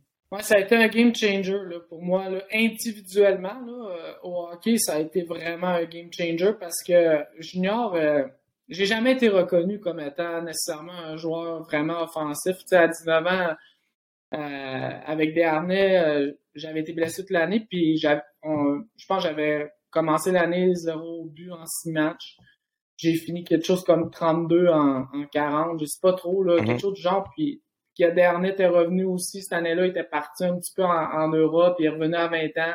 cas, les matchs qu'on a joués ensemble, on, on jouait super bien. Puis si j'avais joué toute l'année, j'étais sur un pace de 90 points, 40 buts. Je pense que ça aurait pu changer vraiment mon année 20 ans en tant que joueur, puis la, la perspective des autres équipes qui allaient pu avoir de moi, mais euh, j'avais pas euh, j'avais pas toute la latitude euh, que offensivement que j'aurais voulu avoir junior. J'étais plus reconnu comme étant un grinder, va chercher le puck dans le fond. Oui, t'es capable de la mettre dedans, mais c'est parce que t'as les deux, t'as deux pieds dans le pain, puis c'était plus ça le rôle que c'est parce que comme. T'avais Richard aussi que c'est ça qui t'avait vu faire un peu puis avec Richard il était comme tu sais toi t'es bon là-dedans c'est ça que tu fais. Exact. pas d'autre chose toi c'est ça que tu fais. Exact. euh, sans rien euh, c'est ça sans, sans rien lui reprocher c'est exact ça doit être exactement ça là qui, qui j'imagine qu'il devait se dire tu sais ça, faudrait lui demander mais c'est sûr c'est ça. Offensivement j'avais beaucoup moins de latitude puis quand je suis arrivé à McGill je me suis dit là euh, moi, je, veux jouer au hockey comme je veux jouer au hockey. Puis si ça fait pas, ben je jouerai moins, puis c'est tout. Puis l'entraîneur, il, m'a dit, ben, il m'a fait confiance offensivement. Il m'a mis, pas la première année, mais la, deuxième année, j'ai joué sur le premier trio. J'ai joué avec Picard Hopper. Picard Hopper avait eu des saisons de 100 points junior majeur. Dorion mm. euh, à défense qui avait eu des, des, une saison de 90 points à 20 ans, des joueurs extrêmement offensifs. Puis j'ai, j'ai embarqué dans le bateau, dans le moule, puis j'ai puis on faisait beaucoup de skills individuels dans les pratiques, tu sais. Euh, je trouvais ça... Euh, on voit pas souvent, ouais. moi, j'ai rendu à 22 ans, commençais à 15 minutes avant la pratique à faire des spoons à chaque ligne bleue, euh, flipper le puck, nan, nan, puis j'étais comme, aïe, aïe, c'est... On, on perd tout notre temps, c'est pas une école de hockey, ça, mais finalement, j'ai fini premier scoreur de la Ligue canadienne. Euh, ou deuxième, premier de la OUA. Puis j'ai ça a comme vraiment individuellement, je trouvais que j'avais amélioré un peu mes skills. Puis euh, l'année de la troisième année, ça allait encore mieux. Puis on avait vraiment une bonne équipe. Puis à chaque année au championnat canadien, on est commencé zéro. C'était vraiment short and sweet. Le, championnat canadien, c'est deux poules de trois équipes. C'est un round robin, donc mm. tu joues deux matchs. Le meilleur de chaque poule se passe en finale. Donc moi, première année contre le championnat canadien, on a perdu nos deux matchs. Deuxième année, on a gagné un match, perdu un match, on n'a pas passé. Euh, troisième année, même chose. Puis euh, quatrième année, troisième année, non. On a passé, on a joué en finale, on a perdu contre UNB 4-0, on n'a pas touché le puck. Euh, mm. Puis quatrième année, c'était ma dernière année. Dernière année pour plusieurs gars, notamment pour Pick Dorion, L'Angelier Parent, etc.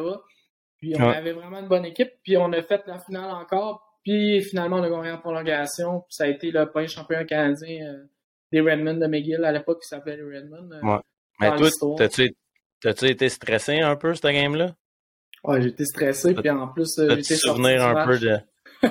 ouais, t'as pogné une pénalité, je pense que t'as fait sortir. T'as pogné un, un, major là, pour un. Ça aurait pu être. C'est doubtful. Là l'arbitre il aurait pu juste te donner un 2. Mais tu sais, là, tu donnes un 5 minutes major. Je pense que vous meniez par deux buts. Un but. Puis là, toi, toi, un but? Ouais. Puis là, toi, faut que tu regardes ça dans dehors. Ah, là, t'es sorti de la game. Ah, je Puis là, ils ont remonté, je pense. Ouais, ils ont scoré. Ouais, il reste... On menait par un but de rester euh, 5 minutes 30 au match je pars one-on-one avec, euh, avec contre le défenseur, puis je, suis sur mon back-end, je déborde, j'essaie de couper au filet. Puis en coupant au filet, je suis rendu dans le goaler. Je rentre dans le goaler, puis ça, ça a vraiment cogné parce qu'on a, moi puis def, on a rentré dans le goaler. Le but a volé, puis euh, le goaler aussi, c'est bien sûr. Puis euh, l'arbitre a décidé de me donner un 5, tu sais. Je capotais, on est en finale championnat canadien, tu peux pas me donner un 5 pour ça, voyons donc. Mm. Mais j'avais quand même une réputation, là, à cette époque-là, je pognais 100 minutes de punition en 20 matchs. Fait que je pense que les, refs le savaient un peu aussi. Mais sincèrement. Si t'es bon en maths, si t'es bon en maths, 100 sur 20 matchs, une moyenne de 5 minutes, t'avais pas pogné de 2, l'arbitre il a dit je donne tout de suite son 5. Exact, je n'irais pas à sa moyenne. Mais je te le dis, Frank, tu sais, je te le dirais, là, on est, euh, ça va faire le dixième anniversaire cet été qu'on a gagné le championnat canadien. Ouais. Jamais j'ai pensé geler le goaler. J'avais le puck. J'avais le puck. Moi, je voulais scorer un but, là. Jamais j'ai pensé geler le goaler. Ça a donné comme ça, mais je le sais qu'en même temps, il me met tout le temps dans ces positions-là. Tu sais, je me suis tout le temps mis, là. C'est pas nouveau, là. fait que là, tout ça mais pour dire, je pogne un 5, je me fais, me fais mettre dehors de la game. Fait que, tu sais, de un, tu pognes un 5, mais non seulement ça, tu peux pas revenir dans le match. Moi, ma saison est finie. Ma, ma, carrière universitaire est terminée. C'est de même que ça se termine. Là-dessus, ouais. On score, euh, on mène par un but. Je pense que c'était 2-1. Tout de suite, je rentre dans la chambre, moi. Eux autres partent de powerplay. J'ai même pas le temps d'enlever mes épaulettes. J'entends la sirène. Ting! Un but. Un but de schnout, là, genre... Euh, shot de la bleue, pogne la, les culottes de notre défenseur qui regardait euh, vers le côté rentre dans le but, il reste encore 4 minutes et demie au powerplay. C'est 2 à 2 la mm. game. Puis s'il score, ben nous, on peut enlever le goaler, mais il reste moins d'une minute au match. Mm. Je capotais, je capotais, je marchais dans le couloir, c'est sûr les gars vont me tuer. C'est sûr l'organisation va me tuer. Premier championnat canadien de l'histoire, moi je suis en train de faire rater ça. mais les gars ont été incroyables, ils ont tué le piqué. Vraiment, j'ai checké tout le long. Je pouvais pas faire autre chose que ça. Ils ont bloqué des shots. Euh, il y en a qui a bloqué un shot, il, il s'est plongé. Il a bloqué un shot avec son casque. des gars étaient dédiés. Fait qu'on est allé en prolongation, puis euh, on a scoré en prolongation, puis on a gagné là-dessus. C'était c'était quand même assez magique comme moment. Là, j'ai rembarqué ça à puis euh, c'était vraiment nice. Puis malgré tout, c'est vraiment ironique. J'ai été euh, nommé MVP du tournoi. oh là là. Fait que, euh, ça a été ma fin de carrière universitaire, mais écoute, euh, maintenant, c'est, c'est, une anecdote qu'on rit parce qu'on a gagné. Mais si on avait perdu, je la trouverais moins drôle. Ouais, si t'avais perdu, je t'en aurais pas parlé. ah, je serais probablement pas remis après 10 ans. Non, d'après moi, tu aurais raccroché tout de suite, tu aurais fait fini ton podcast. Euh, mais là, tu sais, il n'y a pas de meilleur moment que de gagner le championnat canadien universitaire pour finir sa carrière, puis en mm. plus d'être MVP, mm. là, ça te donne une opportunité d'aller euh, finir l'année avec Hershey. Je pense que tu as joué mm. des games dans la Ligue américaine un petit peu. Ça a été comment, ça, ton expérience à Hershey? Ouais, un deuxième rêve pour moi qui se réalisait, qui, qui, était tellement lointain dans ma tête. Je pensais jamais pouvoir jouer dans l'américaine, sincèrement en toute humilité. Puis euh, moi, nous, on était retournés à, Montréal, bien sûr, après le championnat. Puis euh, il y avait tout le temps quelques gars universitaires qui montaient. Euh, fait que j'espérais, mais là, ça faisait presque une semaine que la saison était terminée, tout ça, même un petit peu plus. J'étais dans mon cours de psycho. J'ai reçu un appel de mon agent. Je vois c'est mon agent qui, m'appelle à deux heures l'après-midi. Fait que je vais répondre. Fait que là, c'est ça. Il me dit Écoute, Hershey aimerait ça que tu finisses la saison avec eux. Il restait six matchs, je pense. Ou cinq matchs, je me souviens plus. Euh, T'es-tu intéressé? Ben c'est sûr que je suis intéressé. Puis nous, à, à McGill, euh, on, on, on teste l'équipement pour Bauer. Okay. Fait que, euh, puis il était deux heures l'après-midi, la saison est terminée, l'aréna est lockée et tout. Puis euh, moi, j'appelle McGill, je dis là, je m'en vais à Hershey. Euh, puis en plus, mon, mon agent, là, je dis comment je vois là-bas? Euh, il dit, ben, il faut que tu ailles avec ton char. Je dis, j'ai avec mon char quand? Ben, il faut que tu sois à pratique d'un matin, 8 heures, t'es capable de faire ça? Je capotais, c'est genre 9 euh, heures de route, je sais pas quoi, de Montréal, c'est loin, là. Ouais. Puis, euh, fait que je dis, ah, c'est bon, je m'en fous, n'importe quoi. Si j'arrive à 8 heures demain matin, je dors pas d'année, je vais, c'est sûr. Fait que, ça, je vais ramasser mon stock, mais en ramassant mon stock, les coachs puis Bauer me disent, non, non, euh, tu peux pas partir avec tes patins. Je sais quoi? Il dit parce que c'est des prototypes qu'on va sortir l'année prochaine. Tu peux pas aller jouer avec ça, tu peux pas aller montrer ça. J'arrive à la pratique à Hershey, euh, il me donne des gants, donne des culottes, donne des épaulettes parce que mes épaulettes, il y avait eu des changements ces années-là. Euh, mes épaulettes étaient plus réglementaires. Nouveau patin, je capotais. Première pratique dans, dans la Ligue américaine. Moi qui pensais qu'il n'y avait pas d'affaires. Je pensais que tu allais amener tes, tes patins graphes, là, que tu finissais ses genoux dans la pratique parce que tu avais trop mal aux pieds. Ça serait bon que pendant que dans le podcast, qu'on voit des petites vidéos comme ça, comme quand j'ai rentré dans le goal ou quand on, me voyait me mettre à genoux euh, après chaque drill parce que j'avais trop mal dans les patins. Ça, c'était, ça. Pour mettre une image au monde, c'est Richard, ses pratiques, c'était vraiment dur. Là. Il y avait beaucoup de patins, puis Frank, il était comme Ah, les grands, je les aime, sont super confus, sont beaux. La plante de pied est pas pareille. Fait que lui, il finissait son drill, puis tout de suite, quand il sifflait, il se sur la terre. C'était comme s'il faisait de, la luge, il se mettait à genoux, puis là, il était Ah, si mes pieds, man, j'ai mal En tout cas, c'est une petite parenthèse. Là. Mais euh, ouais, c'est ça. Fait que là, c'est comment, tu sais, tout arrive, Ligue américaine, mm. un, tu sais, le calibre, tu sais, il est bon, toi, t'es stressé, puis en plus, t'as tout du nouveau gear, là. fait que tu veux pas être à l'aise ben ben. Ah non, j'étais pas à l'aise, là. J'étais, mais je suis content, ben, ben j'étais chanceux un peu parce que j'étais arrivé, puis Brouillette était là. Il était en ligne américaine. Fait que, il m'a comme pris un peu sur son aile, puis tout ça. Fait que ça m'a vraiment comme, euh, disons, sécurisé. rassuré. rassuré, sécurisé.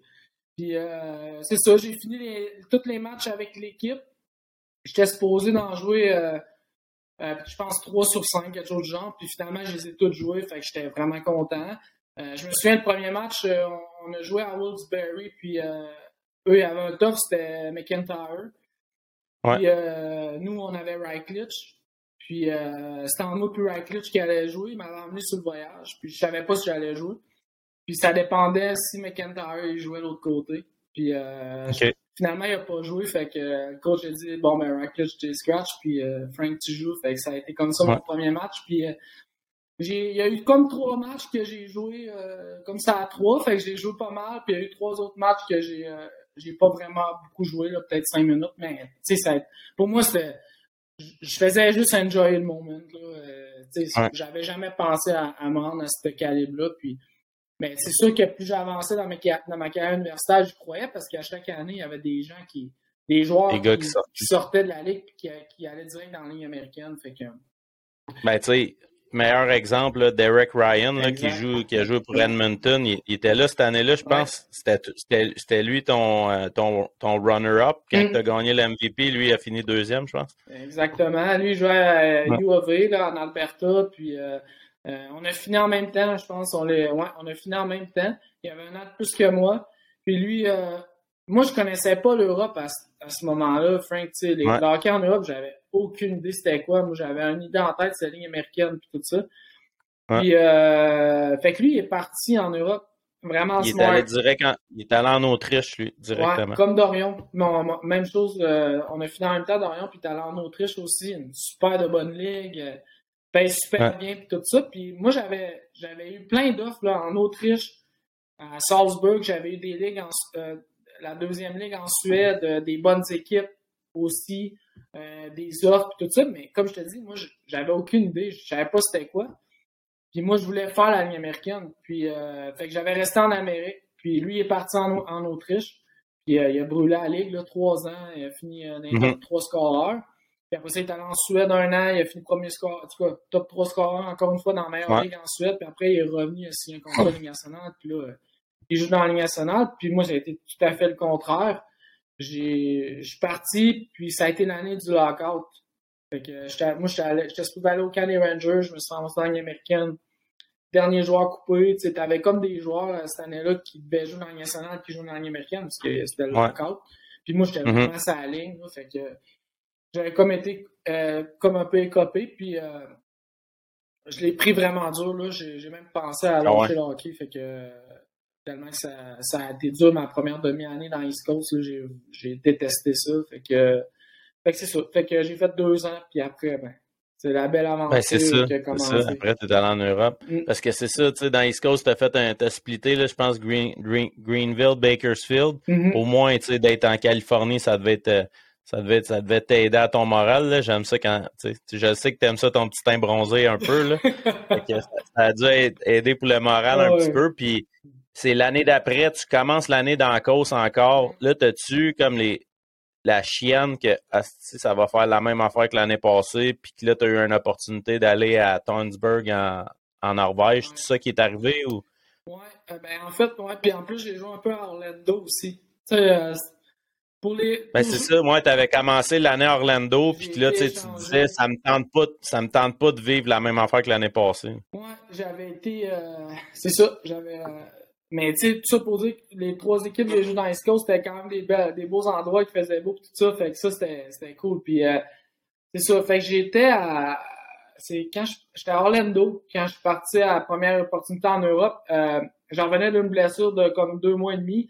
C'était le, le trade deadline. Puis je pense que je partais à Fort Wayne. Là. Moi, j'étais échangé à Fort Wayne. J'étais comme ah, fuck off. Là. Je, pars pas, euh, je me ferais pas échanger dans la cause, là. ça me tente pas pantoute. Fait que. Hmm.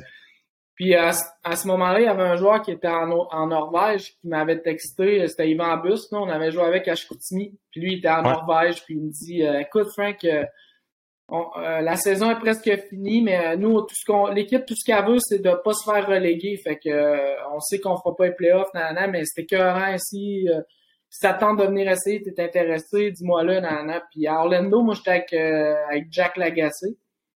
Fait que, euh, il, nous a, il nous a texté les deux, puis on a fait comme, ah, let's go, on y va. Fait qu'on est parti en Norvège, euh, finir la saison là-bas, puis sérieux, on était arrivé à Tonsberg, c'était à une heure d'Oslo, là, c'est, moi, j'avais jamais été en Europe d'un. Ouais. c'est pas une grosse ville, là, je me souviens plus comment d'habitants, là, mais c'est tout petit, là, mais ça a été écœurant, sérieux. Ça a été vraiment ah nice. Une petite arena, un petit shack, là.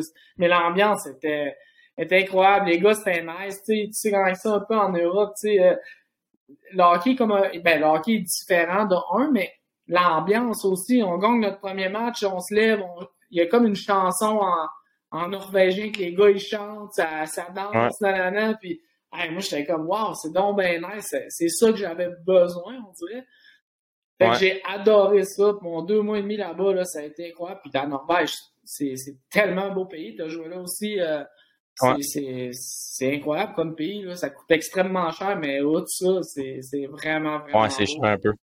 Mais as-tu eu la chance justement de, de tu as été là deux mois et demi, euh, de, de, de voir un, un petit peu en dehors d'Oslo. C'est quoi que tu trouvais vraiment hot là, en Norvège? Mais j'ai pas tant voyagé en Norvège. J'ai été un peu à Oslo, puis je me suis promené un petit peu, mais juste par rapport à cause des voyages de hockey. Mais moi, j'ai aimé comme euh, euh, la, vibe des gens, la nourriture, le mode de vie qui était que je trouvais qui était totalement différent.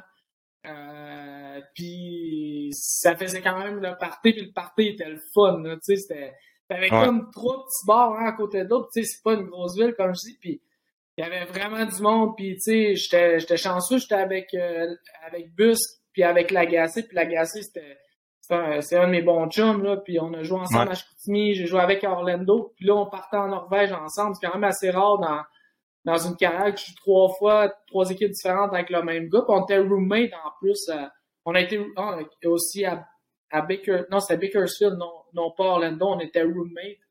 Fait que, tu sais, on, s'entendait super bien. Fait qu'on a eu vraiment du fun. Puis euh, ça a été une super année. Mais euh, puis on a réussi à pas être relégué, tout ça. Euh, puis finalement, je savais pas comme trop quoi faire cet été-là. Je me disais peut-être en Europe, mais sais, en toute honnêteté, mon, mon nom était pas euh, était pas euh, super haut dans la hiérarchie du joueur de hockey. Là, euh, fait que ça a été plus dur pour moi de trouver un contrat. Fait que j'ai décidé de retourner dans East Coast à cause je retournais avec toi. tu viens, on allé à Bakersfield. Ouais, t'es allé à Bakersfield, mais tu sais, juste avant, là, tu parlais des, des Norvégiens, là, tu parlais de la culture puis tout ça là, qui était hot. C'est quoi qui était c'est quoi que tu as aimé de ce peuple-là? Parce que moi, j'ai été là, mais un peu pour décrire au monde comment, comment ils étaient les Scandinaves. C'est quoi? Il y avait quoi de spécial de, que tu as fait, euh, de la manière qu'ils vivaient, des festivités qu'ils avaient, qui, qui était cool, là, qui a sorti de l'ordinaire? Pour vrai, j'ai comme juste goûté à l'Europe quand j'étais allé en Norvège. Ça a été super cool. Mon, mon, je pense que j'ai été deux mois et demi là-bas, fait que ça a été pas long, mais juste assez pour voir, wow, le, juste la nature, le paysage est différent. Malgré que la Norvège, ça ressemble quand même un peu au Canada, au Québec, même au Saguenay avec les fjords et tout ça. Euh, mais c'était comment?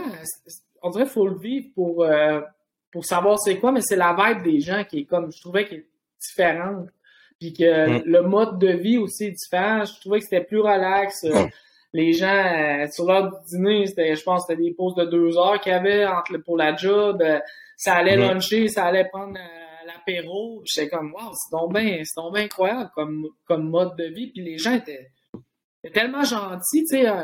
Euh, c'est un, peut-être, ben, je pense que c'est le même partout, mais on était en plus dans une petite place, fait que les gens savaient qu'on venait d'ailleurs, puis chaque fois qu'ils nous voyaient, ah, c'est les Canadiens, euh, euh, tiens, prenez ça, prenez ci, euh, super content de vous avoir ici. Tu sais, super chaleureux comme personne, puis, puis on, c'est ça, partout où qu'on allait, les gens étaient vraiment, vraiment smart, puis j'avais la chance de vivre ça avec deux autres Québécois, fait que, tu sais, c'était, c'était comme c'était vraiment le fun. Puis, tu sais, Bus qui était avec sa blonde à ce moment-là, une québécoise également. Fait qu'on était souvent ensemble, mais on se mêlait aussi avec les autres. Puis moi, j'étais super curieux à, à vouloir en apprendre plus, puis tout ça. Euh, puis je comprenais zéro la langue, là, zéro. C'est vraiment différent, mais j'aimais entendre parler les gars la langue. Tu sais, je trouvais ça écœurant, là. Ouais.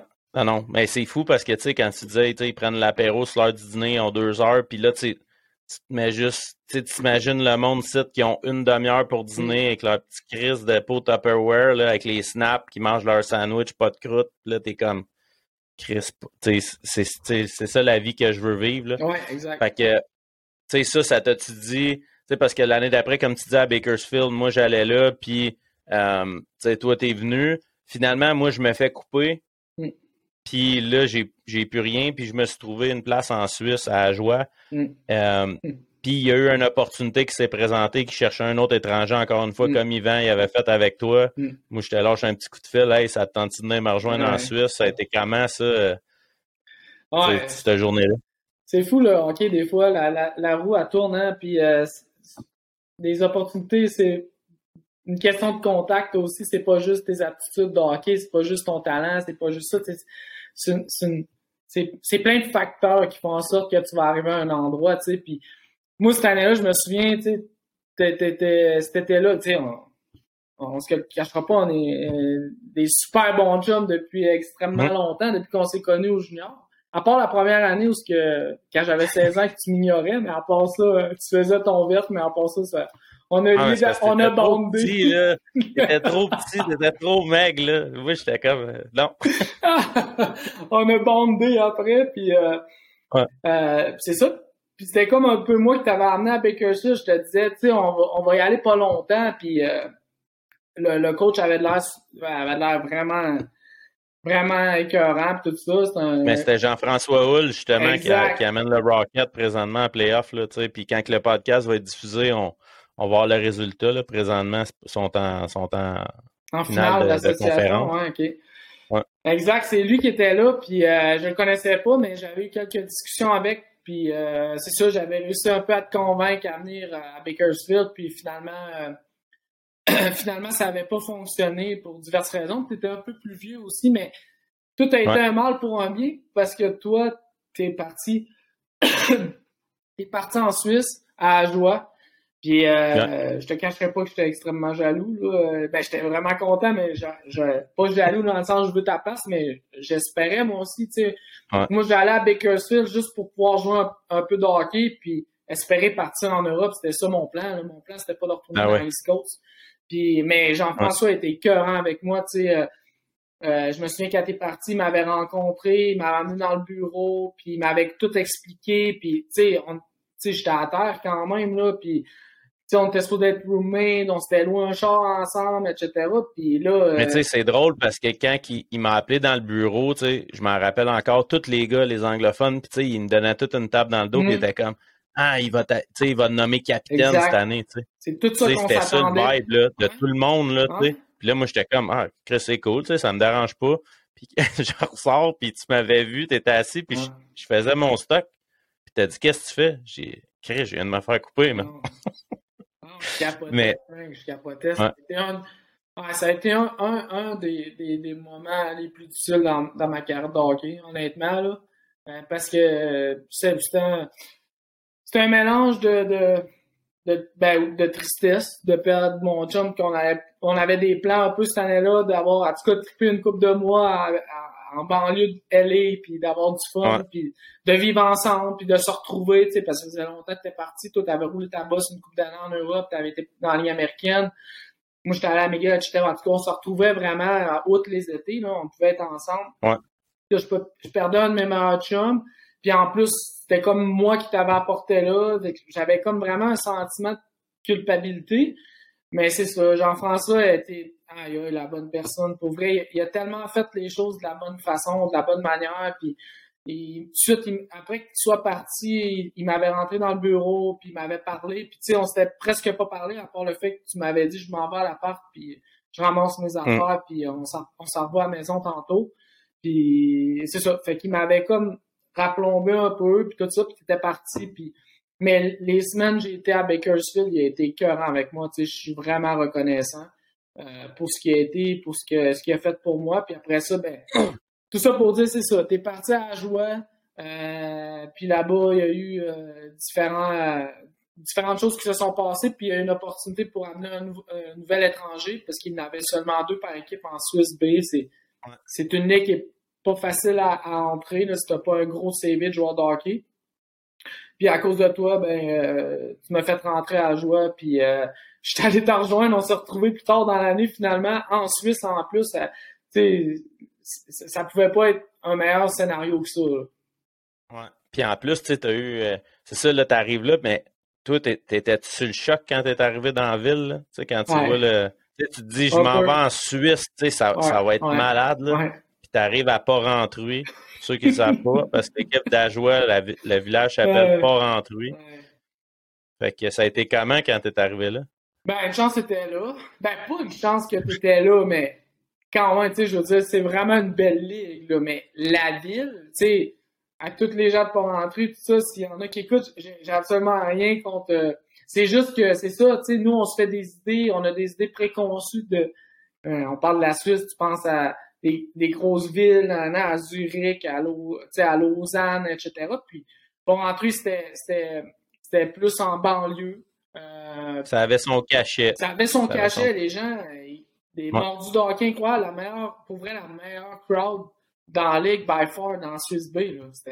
Puis ah, l'arena, euh, à cette époque-là, c'était une vieille arena tout ça, mais j'ai tellement aimé ça, jouer dans cette arena-là. J'adorais ça, jouer là. L'ambiance était, était folle. Là. Mais ouais, mm-hmm. quand je suis arrivé là, un petit choc parce que l'année d'avant, j'avais connu un peu la Norvège. Là, je m'attendais à euh, un petit peu plus, mais, mais j'ai trippé là, avec toi. Euh, euh, on a vraiment, les, on joue ensemble. en tout cas, t'avais plein d'affaires. On avait beaucoup de pression entre guillemets. L'équipe allait un peu nulle part. C'est souvent pour ça que tu as un changement d'étranger quand, quand au courant de l'année qui donne des opportunités à d'autres. Fait que moi, c'est pour ça que je suis arrivé. Fait que euh, je pense que ça avait quand même relativement bien été ensemble. Puis euh, on, a, on a eu des. C'était cool. Là. On était pas loin de Basel, de Bâle. 45 minutes, on allait souvent là euh, avec le spa. Il y avait. ouais, ouais, ouais, c'était vraiment nice. Fun. Mais tu te rappelles-tu, justement, dans cette région-là de la Suisse, de la Saint-Martin, les trois semaines, là, tu, tu, tu te rappelles-tu un peu? Je pas de ça, Frank. Non? Non. Quand il y avait comme des huit services, servait le cochon en huit services, puis c'était comme trois semaines de festivités, puis le monde faisait juste boire toute la journée. Ouais, puis... ouais, puis il y avait un gros chapiteau aussi à, côté de l'aréna, je pense, à, ce moment-là aussi.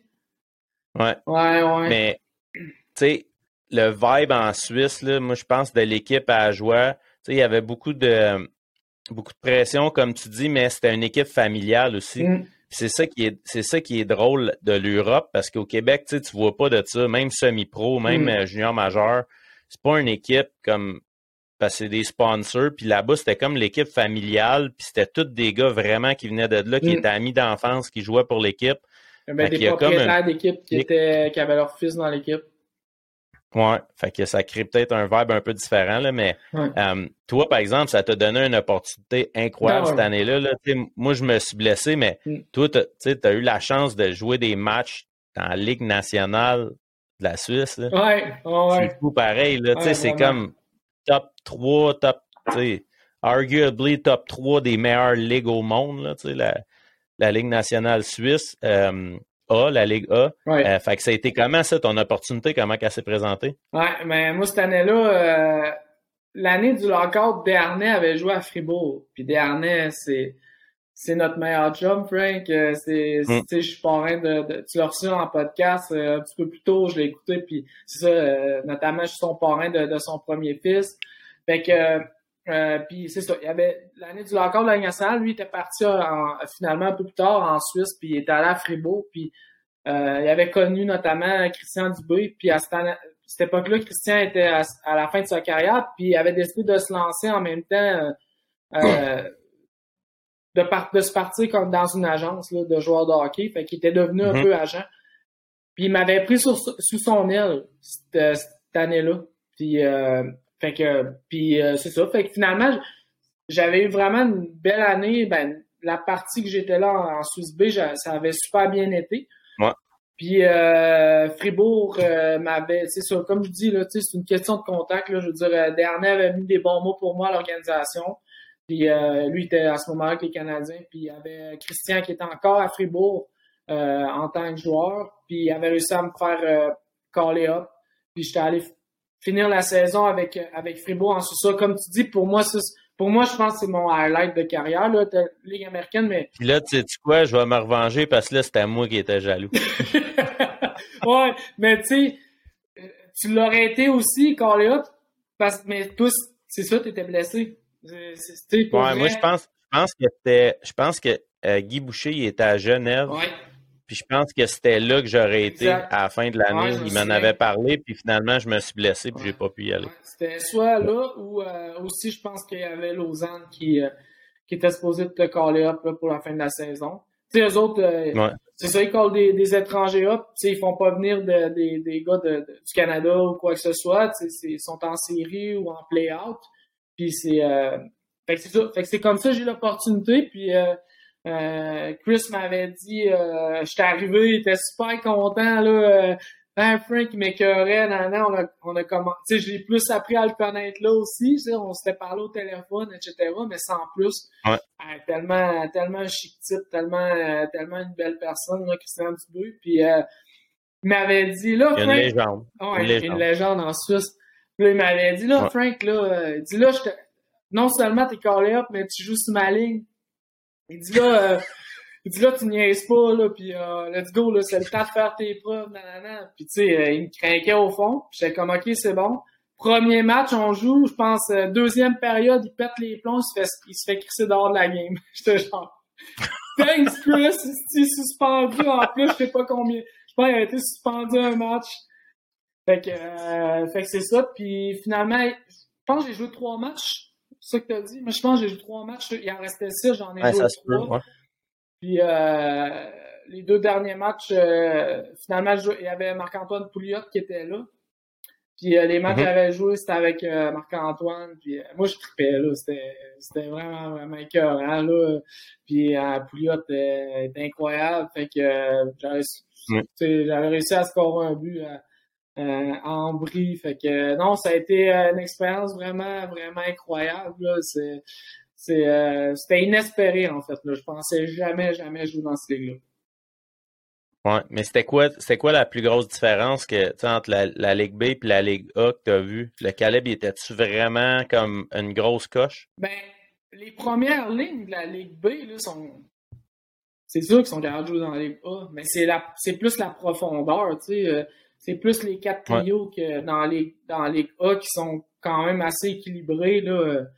Euh, puis que tu sais c'est une excellente ligue là. Tandis que dans la Ligue B, ben les deux premiers trios, les meilleures équipes, la troisième ligne est quand même pas pire, mais après ça, tu sais, c'est des jeunes, puis euh, ça, grind, puis tout ça. Mais tu sais, en c'est ça, c'est t'as quand même quatre bonnes lignes. Ça, patine, sérieux, ça, ça patine quand même beaucoup. Puis euh, ça travaille extrêmement fort. Fait que, tu sais, les étrangers qui vont là, là c'est soit tu as eu des carrières exceptionnelles dans la Ligue américaine ou tu as joué des matchs en Ligue nationale. Tu sais, fait que les étrangers qui jouent dans, mm.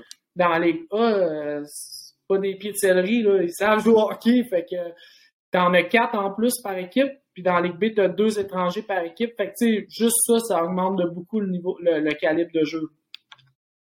Ouais.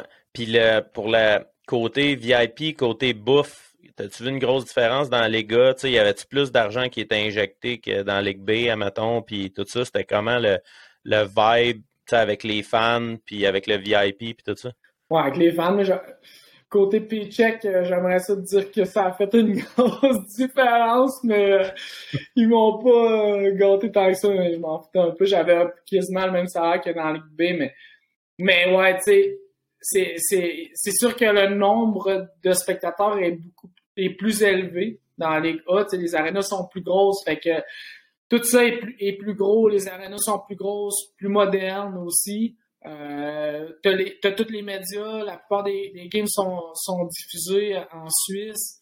Fait que plus de monde, euh, il y a plus, euh, de fans. Euh, mais tu la passion est la même. Tu sais, les gens qui suivent, les, les, fans qui suivent les gars dans la Ligue B, c'est, juste du monde qui aime le hockey, tu sais.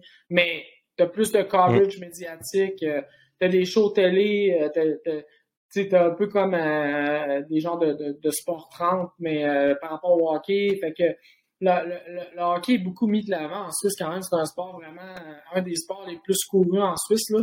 Fait que, euh, le coverage est, en, en Ligue A est, est, beaucoup plus gros. Puis euh, c'est ça, tu sais, t'as, des vedettes qui arrivent de, la Ligue nationale qui débarquent dans la Ligue. Fait que tu sais, c'est, c'est un autre step.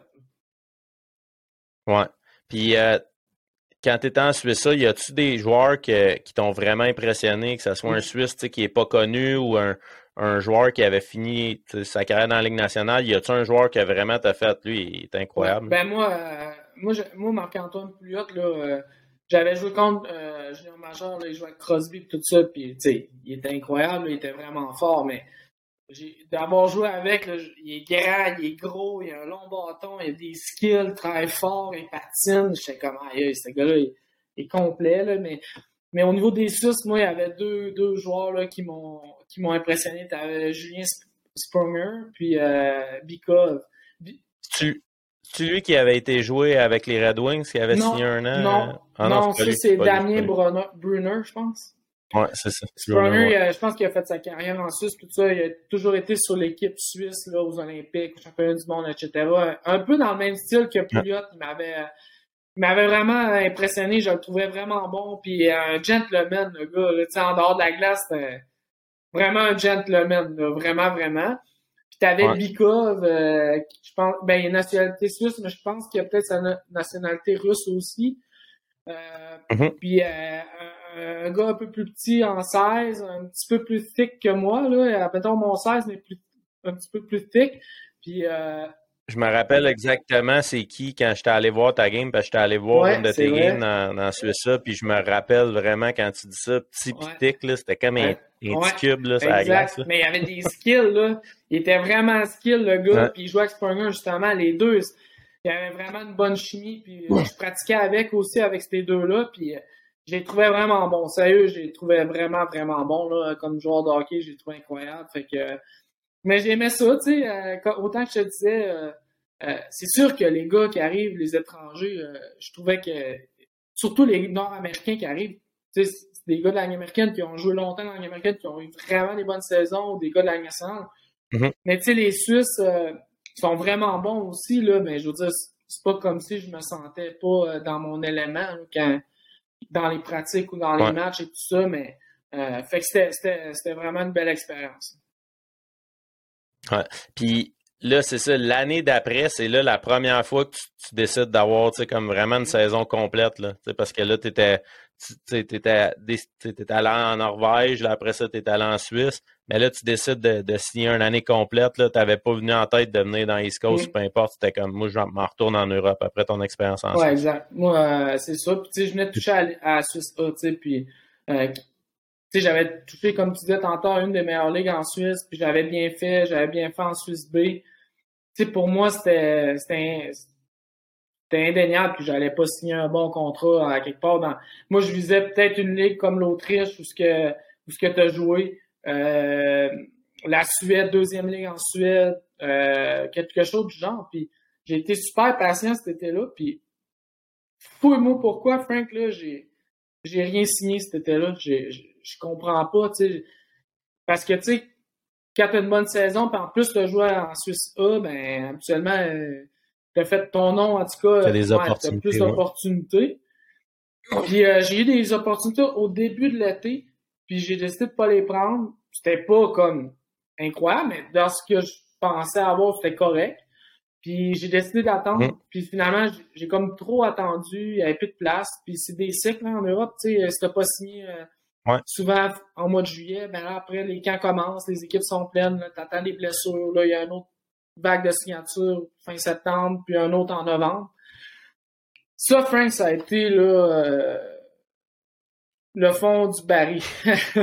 Te le dis, là. Ah, ah ouais. Au Danemark. non, mais euh, ma transition entre, euh, entre de l'été vers le Danemark. Moi, j'étais convaincu, je signais un contrat, je partais au mois de juillet. Je m'en allais en Europe fin juillet, début août, puis je ne sais pas où, dans quelle ligne, mais je m'en allais toute l'année. Arrive le mois de juillet, pas de contrat, mon ami dit Arrive au mois d'août, les camps sont commencés. Ouais, ça sera pas long, on parle à tel, on parle à tel. Ouais, on parle à tel, mais rien de concret. Fait que là, ça, j'attends rendu au mois de septembre. Ouais, là, je commence à capoter. Là, là c'est ça avec que les camps de la nationale commencent. Dernier revient à Montréal. Sais, moi, je, suis arrêté supposé être parti là vraiment longtemps. Puis là, il, revient. Puis là, en tout cas, moi, ça me comme on s'est comme on était là en même temps. Moi, j'étais supposé être en Europe. Lui, il commençait sa saison. Puis la Ligue nationale elle commence quasiment deux mois plus tard qu'en Europe. J'étais complètement terre, Frank. Je, je, je, travaillais pas. Euh, je m'entraînais. Euh, puis tu sais, moi, j'étais sûr, je partais. J'ai attendu jusqu'à la fin octobre. Puis tu sais, ça commence à être guéri en octobre. Euh, L'automne est arrivé. Ben, moi, je, je te dis, j'étais vraiment dans J'étais vraiment, vraiment donc. Puis quand mon agent m'a appelé, il dit écoute, euh, tu pourrais aller au Danemark, genre ouais, c'est où? Euh, idée c'était où. Il dit Kentofte, genre. C'est où ça, Kentofte? Puis euh, il me dit Ah, c'est en banlieue de Copenhague. Je disais Parfait, book-moi ça. Je m'en sac, là, je, dis, euh, je le prends puis je pars là-bas. J'étais juste content de partir en Europe. Tu sais, moi, j'avais pas mis ma croix encore sur ma carrière de joueur de hockey puis de vivre des expériences. Fait que je suis parti là-bas, mais ça ça a super bien été, c'était vraiment le fun. Euh, j'ai trippé, c'était à Copenhague. je veux dire, c'est une ville, euh, c'est une ville de fou là. C'est, c'est comme le Amsterdam euh, de, du Danemark là. Fait que euh, c'était vraiment vraiment nice comme comme ville. J'étais en banlieue, j'étais à 15 minutes de train de Copenhague. Ok. Puis c'est ça justement, tu sais comme vu que t'es, tu les, les, moyens de transport, c'est plus facile. Là, ça l'aide avec leur mode de vie aussi, là, les tramways, les trains tout est facile là, de se retrouver aussi. Euh, ça t'a-tu permis de voyager cette année-là un petit peu plus puis faire une coupe de, de, de, road trip? Puis, Moi, euh, ça a été mes premiers euh, voyages là, un peu partout en Europe. Une fois que tu es rendu, ça coûte rien. Tu prends des vols intra-Europe, ça coûte 60 euros. Fait que je suis peut-être parti comme deux fois, mais, mais Copenhague, comme je te dis, c'est une ville. Ah, j'ai trippé, là. Il y a des. Il y a plein de des bons restos, il y a des bars, il y a des clubs, il y a des, des cocktail bars. Euh, euh, ça bouge tout le temps, la ville adore pas. Euh, tu sais, quand t'es jeune, c'était écœurant, là. Puis les gars, les gars, l'équipe, les Danois, ils étaient, ils étaient aussi incroyables. j'ai vraiment trippé avec les gars là-bas. C'était vraiment, vraiment nice. Puis, fait que j'ai voyagé un petit peu, mais j'ai principalement enjoyé Copenhague, là Vraiment, vraiment, là, le, reste de l'année que j'étais là. Puis, euh, j'ai vraiment trippé pour vrai. Puis, euh, t'as la Suède qui est à côté, fait qu'on allé un petit peu en Suède de temps en autre. Là. Ouais, mais je pense que Julien Brouillette, justement, il n'était pas à Stockholm ou quelque chose de même cette année-là, fait que ça permettait de le voir. C'était à côté, puis on se rejoint, il me rejoignait, je pense que c'était une heure de train, on se rejoignait euh, soit en Suède ou soit il venait à Gentofte, puis on, repartait en Suède. on prenait un ferry, là, euh, on descendait euh, peut-être 20 minutes de char. On prenait un ferry, on traversait, tu sais, euh, un autre 20 minutes de ferry, on arrivait en Suède. Je me souviens plus de la. Ah, je me souviens plus de la ville exacte, mais c'est vraiment une belle ville. Puis c'est ça. nous, quand on sortait, souvent on allait là. là. On, sortait là-bas. C'est-tu Göteborg? Ouais, exact. Exact, c'est en plein ça.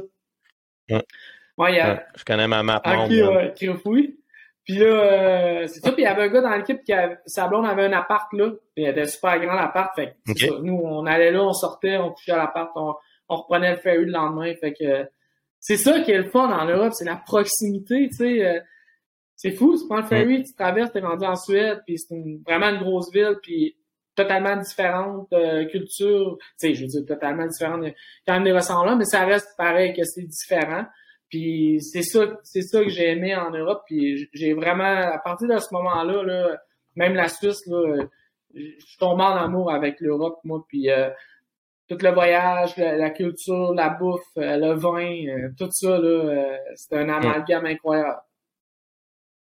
Ben, tu sais, c'est ça. Quand, une fois que tu arrives en Europe et tu vis le lifestyle, est-ce que tu as senti que le hockey, il tombait pas second, mais que c'était quelque chose qui te permettait de vivre des expériences, même si tu n'étais pas dans les ligues que tu reachais? Oui, totalement. Moi, c'était pour ça que j'y allais. Tu sais, je veux dire, ça, ben, ça me fait.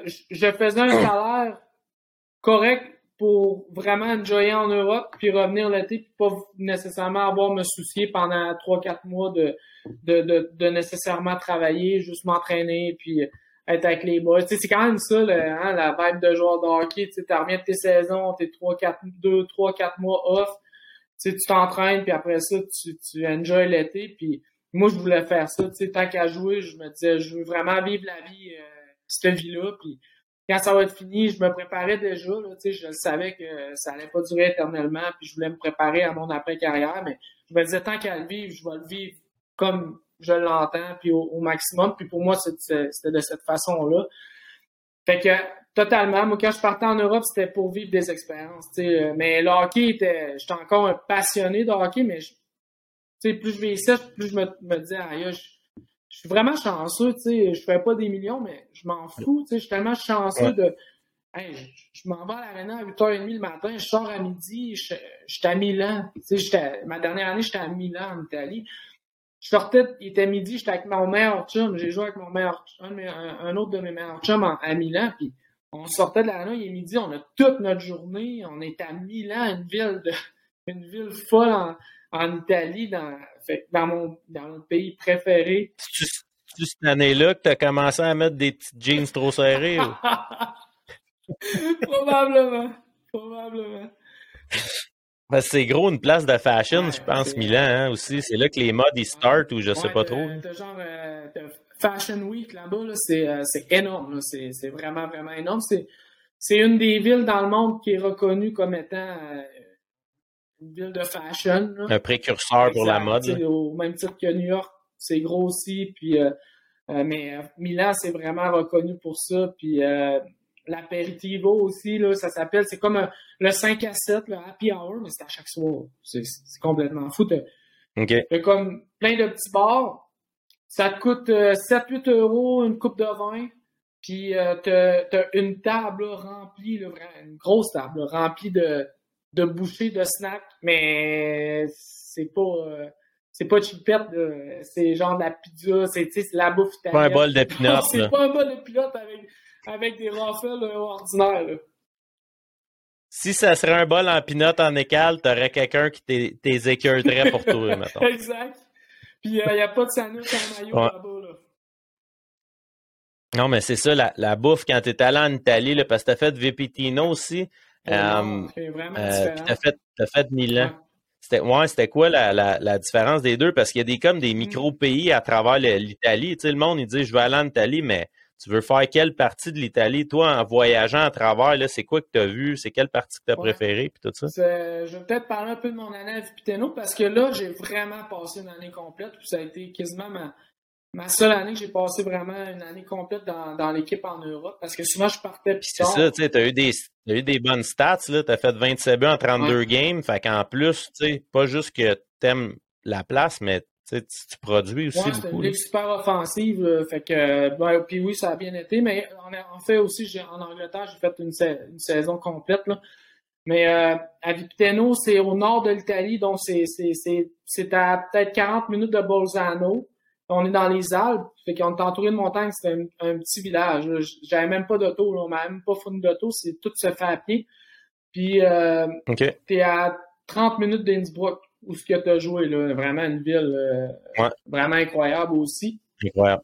Puis euh, fait que fait que la, mon année à Viteno, ça a été euh, c'est ça, au niveau j'ai trippé là, mais c'est comme tu dis, c'est c'est comme un autre pays dans un pays parce que t'es au tu aux lignes de l'Allemagne. Puis euh, on me disait que cette partie-là appartenait aux Allemands. Euh, euh, lors de la Deuxième Guerre mondiale.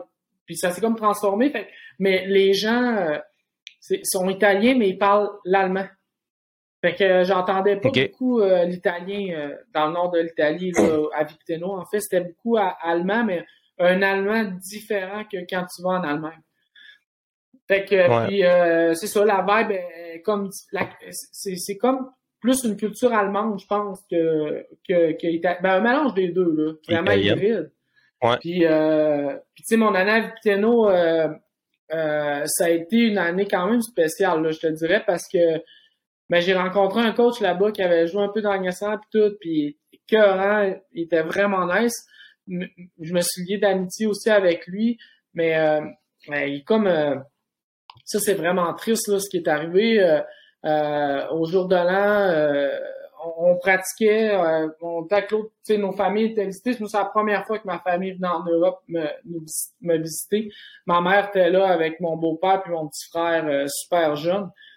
Puis je suis vraiment content qu'il ait été là parce que au jour de l'an, c'est ça, l'autre Canadien qui était dans l'équipe, sa blonde avait passé l'année avec nous là-bas. La première fois qu'elle voulait vivre l'expérience en Europe, c'était juste un trip qui se faisait d'un an à eux. Le gars sortait universitaire.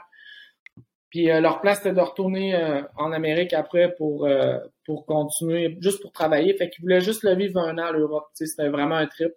Mm-hmm. Puis sa blonde, sa, famille est, est venue la visiter, donc ses deux frères jumeaux, puis ses parents à elle sont allés faire un hike, est allé faire un hike euh, durant le jour de l'an avec euh, avec euh, ben c'est ça avec ses deux frères. Puis c'était comme le sol était gelé, fait comme moins 5, puis il y avait des running shoes, il n'y avait pas vraiment les shoes adaptés pour le genre de température, mais les gars m'ont dit c'est un sentier quand même modeste si on veut que les gens y vont souvent, il n'y a pas vraiment de danger. Mais il est arrivé une bad luck, elle a mhm. perdu pied, puis il y avait un cliff de genre 200 pieds, puis euh, elle, est tombée, puis euh, euh, elle, est décédée, tu sais. Fait que on a tous vécu ça ensemble là-bas en équipe. Ça, ça a été un épisode, là, aïe, c'est...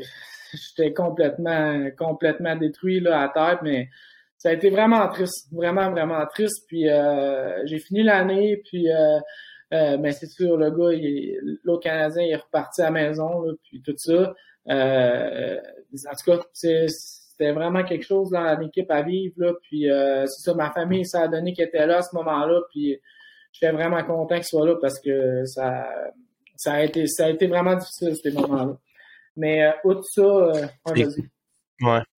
Non, mais je m'allais dire, tu sais, c'est fou parce que, tu sais, ils veulent pas, tu sais, ils veulent profiter mm. de la vie pour un an, puis tout ça, puis ça arrive. Puis il y en a d'autres d'un autre côté qui profitent jamais de la mm. vie, puis qui arrivent une bad luck aussi, puis qui remettent tout à mm. demain. Ah, je le ferai un autre, je le ferai plus tard, puis eux autres, ils ont voulu le faire là, puis c'est là que la bad luck est arrivée, mais euh, moi, c'est sûr que ça ne doit pas être évident. Puis en plus, tu sais, toi, tu vis de quoi de cool, ta famille est là, puis tout, fait que ça a dû être... Euh, ça doit être tough parce que même eux autres, ils le ressentent mm. aussi, là, ta famille qui est là, ta mère qui est là, ton petit frère, puis tout ça, tu fais comme que ça aurait pu nous arriver à nous autres. Ouais, c'était moi, c'était vraiment c'était vraiment spécial comme moment, vraiment émotionnel, puis euh, vraiment difficile, puis euh, c'est sûr que nos matchs avaient été reportés et tout ça, puis euh, on avait on, tu sais, à un moment donné, faut que tu reprennes le beat, là, faut que tu recommences et tout ça, puis ça, ça nous avait comme fait du bien de recommencer aussi, là, euh, mais on, ça, ça nous avait vraiment tout bondé, mais euh, ouais, ça a été une épreuve euh,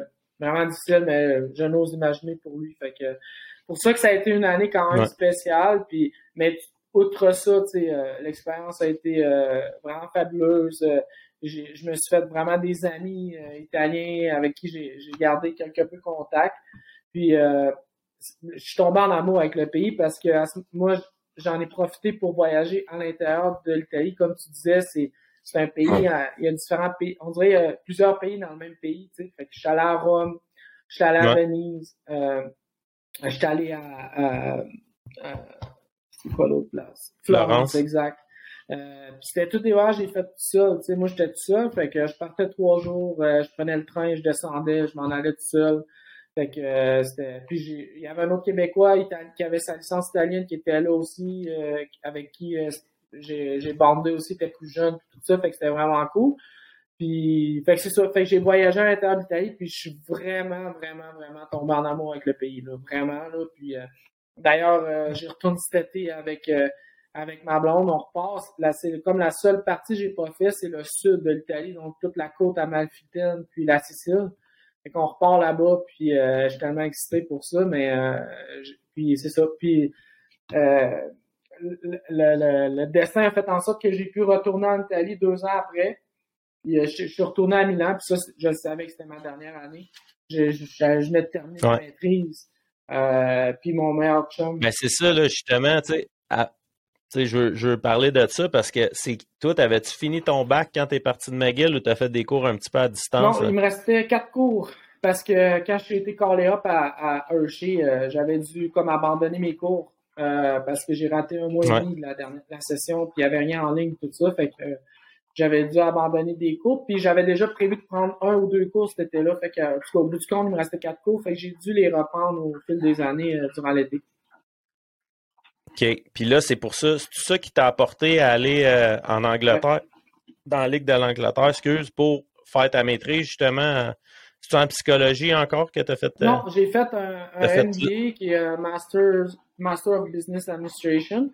Puis euh, c'est plus euh, au niveau de la gestion. Donc, euh, fait que oui, c'est vraiment une des raisons principales pourquoi je suis allé en Europe. Tu sais, comme je te disais, moi, ça faisait une couple d'années, je pensais à revenir chez moi, mais je voulais préparer mon après-carrière, revenir dans ma communauté, travailler, contribuer, redonner aux gens chez moi qui m'avaient toujours supporté. Je trouvais que c'était un peu à, à, mon tour ou à tenter de, en tout cas, de, de mettre l'épaule à la roue, puis tout ça, puis de travailler avec le monde de chez moi, puis de revenir près de ma famille. Fait je pensais à chaque année, puis les départs étaient de plus en plus difficiles. Fait j'ai décidé d'aller en Europe pour justement faire mon MBA totalement. Puis euh, en même temps, ça me donnait l'opportunité de jouer au hockey dans une ligue euh, vraiment bonne. Tu sais, ça, ça ressemble un peu à la East Coast. Ouais. 14 euh, importés par équipe qui sont principalement des gars qui ont joué Ligue américaine, Ligue East Coast, des Américains et des Canadiens. Fait que ça a été euh, ça a été une belle année puis j'ai fait ma maîtrise euh, je l'ai complétée en, en, septembre j'ai remis ma thèse en septembre euh, presque en octobre puis cette année-là j'étais vraiment pas sûr de retourner je pensais que j'allais je pensais que c'était peut-être la fin de ma carrière puis j'ai reçu un appel durant l'été de Guillaume Doucet qui me dit qui me demande écoute Milan puis là j'étais comme ouais Milan mais ils sont dans la deuxième ligne en Italie tu sais je veux dire rien contre ça, mais ça m'intéresse pas bien. Il dit, ben non, ils sont montés dans, dans, la première ligue, tu sais, puis c'est à Milan, puis -hmm. Je parlais, ça t'intéresserait-tu, on irait ensemble? Puis là, moi, j'avais joué avec lui en Angleterre l'année d'avant. Puis, euh, euh, j'étais super proche de lui puis de sa, puis de sa blonde, fait que j'ai fait, euh, OK, c'est bon, let's go. Fait qu'on est parti à Milan. Euh, puis là, je savais, j'avais dit à toute ma famille, euh, c'est ma dernière année, fait que je veux juste vivre un trip, puis jouer, à, jouer au hockey encore un peu, mais surtout pour vivre Milan, voir ses coins. OK. Mais en Angleterre, parle-moi donc de ça, parce que tu sais, ça a été un choc un petit peu d'apprendre l'anglais en étudiant à McGill. Tu sais, la première année, euh, tu peux remettre tes travaux en français, mais là, tu retourné à l'école, tu te remets dans le bain, puis là, c'est pas le même anglais. c'est pas le même anglais. Tu sais, comment ça marche, là? Ouais, c'était comment ton expérience en Angleterre, tu sais, overall, là, tu sais, avec le peuple là-bas, puis l'école, puis tout. Euh, tu sais, tu commençais, je sais pas, t'avais quel âge, là, 27, 28? 29, je pense. 29. Fait que là, tu sais, tu retournes à tu sais, t'es un vrai adulte, là, puis là, tu retournes à l'école, puis tout, là, tu te remets dans le bain, ça a-tu été dur, puis comment c'était l'expérience? Ouais, j'étais ben, un peu stressé, mais euh, c'était vraiment un défi que, on dirait, je me lançais à moi-même, parce qu'à McGill, ça avait été difficile, tu sais, moi, euh, on parlait au début, ça allait, à l'école, ça allait quand même bien, mais quand je suis arrivé à McGill, là, euh, euh, de le fait de pas parler anglais, université quand même extrêmement bien classée mondialement, donc en tout cas, ça a été plus difficile au niveau des notes, puis, c'est la première fois que je vivais ça, tu sais, par rapport à, l'école, puis tout ça, fait que je m'étais dit quand je suis retourné, moi, quand j'étais sorti de McGill, je m'étais dit, plus jamais, je ne refais plus mes études en anglais, je vais aller en français, puis tout. Puis finalement, ben, là, euh, quelques années plus tard, genre presque cinq ans plus tard, je, suis parti en, en, Angleterre, mais au fil des années, j'avais joué aux États-Unis, en Europe, tout ça. Fait que j'avais beaucoup amélioré mon anglais. Fait que j'étais beaucoup plus confiant. Je me considérais presque bilingue, pas parfaitement bilingue, mais mm-hmm. je comprenais tout, je parlais, tout ça. C'est une autre chose d'aller à l'école, mais en tout cas, je me lançais comme un défi à moi-même finalement. Fait que, fait que je suis reparti, puis ouais, l'anglais est différent. L'accent est totalement différent et tout ça. Puis euh, je jouais avec euh, beaucoup d'Américains, beaucoup de Canadiens anglais. Fait que j'ai beaucoup amélioré mon anglais. Puis, euh, fait que c'est ça. Fait que finalement, puis c'était un, défi que je m'étais lancé, comme je le disais. Fait que ça a super bien été. j'ai eu des, des, vraiment des bonnes notes. Fait que j'étais vraiment. C'est ça, c'était vraiment un défi personnel. Puis en même temps, bien sûr, c'était vraiment dans le but de, de préparer mon après-carrière. Moi, je me voyais comme étant éventuellement directeur ou gestionnaire euh, au niveau de, de, ma communauté ou d'une autre organisation autochtone. Fait que c'était vraiment mon objectif. Puis euh, fait que c'est ça. Fait que j'ai fait ma maîtrise. Puis euh, un coup j'avais j'ai remis mes, mes, mes, trucs et tout ça, j'ai décidé de repartir une dernière année, comme je le disais tantôt, à Milan. Ça a été ma dernière expérience en Europe, puis je suis revenu à, à Noël parce que l'équipe a eu des problèmes financiers, puis ça a été comme ça que ça a été ma fin de carrière en Europe. Je suis revenu au Québec. J'ai décidé de rester. Je suis pas reparti. Puis j'ai commencé à travailler là. Je suis retourné dans ma communauté à m'acheter à ça. OK. Mais là, justement, juste avant d'arriver à ton après-carrière, euh, dans tout ce que tu nous as dit sur ta carrière, y a-tu quelque chose, une affaire que tu regrettes? Que je regrette? Soit que, tu sais, comme, mettons, tu disais Derek Ryan, il était parti ah, en Autriche ou euh, y a-tu quelque chose que tu regrettes? J'ai de la misère avec ce mot-là, mais ça reste pareil que il y a certaines choses que, que je peut-être que je, ferais différemment. Euh, ça, c'est sûr. Tu le dis, là, de partir en Europe après l'université, je, serais parti en Europe avoir su que qu'il y, avait eu un lockout. Ça aurait. En tout je, je pense que j'aurais eu des plus belles opportunités à, à jouer au hockey en Europe si j'étais parti tout de suite. Je sais pas si je serais revenu. Je sais mhm. pas j'aurais fait de la nationale, loin de là. Mais probablement que ma carrière en Europe aurait, été encore mieux. Euh, sinon, euh, c'est plus au niveau personnel, Frank, je te dirais, parce que quand je suis sorti junior, là, euh, moi, j'étais un bon petit soldat. J'étais reconnu pour on me dit quelque chose, je le fais, puis je me pose pas de questions, puis je, le fais. Mais ouais.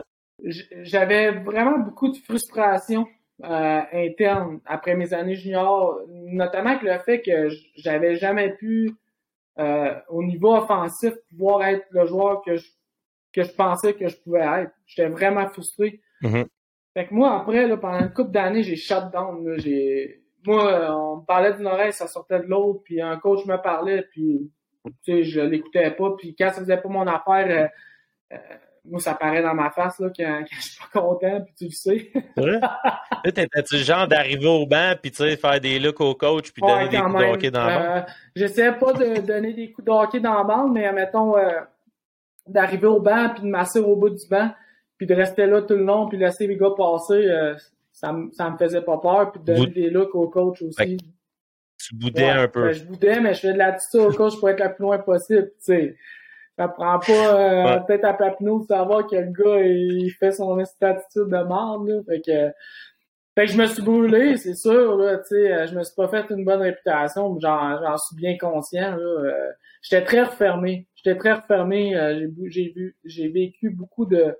C'est ça, je vivais. J'étais très frustré, tu sais, par rapport à tout, par rapport au hockey, là, je parle. Au hockey, là, j'étais comme frustré de tout. Puis je réagissais à tout. Puis euh, même, même sur la glace, euh, tu sais, dans schools, je me suis battu souvent. Euh, je, me suis je me battais aux cinq matchs. Là, tu sais, pas à cause j'étais frustré, peut-être ça en faisait partie, mais surtout qu'un gars me picossait un peu, tu sais, ça me dérangeait pas. Puis, la était, était courte. Fait que, fait que ça, ça me, je sais que ça me, ça me nuit là, dans, dans ma carrière. Tu sais, une réputation ça te suit. Là. Le mot se passe. Le, le, monde du hockey est petit, on le sait tout. Puis, euh, tel coach connaît tel coach, tel joueur connaît tel coach. sais avant, avant d'engager un gars, c'est comme dans le professionnel, tu vas aux références, tout ça. Puis probablement que ça me nuit, c'est certain. Là, fait que fait qu'à ce niveau-là, euh, euh, moi, je suis dans le coaching un peu à mm. Star, puis souvent, les jeunes, ils pensent à qui qu'on va les aider, puis moi, je leur dis souvent, moi, je ne mettrai pas ma réputation en jeu mm. pour toi. Sais, à mettre ma tête sur le bio si toi, tu me prouves pas que. Fait que, après ça, quand, quand, quand tu vois l'envers de la médaille, des fois, moi aussi, tu te dis, ouais, peut-être que peut-être que j'étais un peu cocky, puis peut-être que j'étais un peu euh, un peu selfish dans ma manière de, de voir les choses, là, un petit peu. Là, ouais.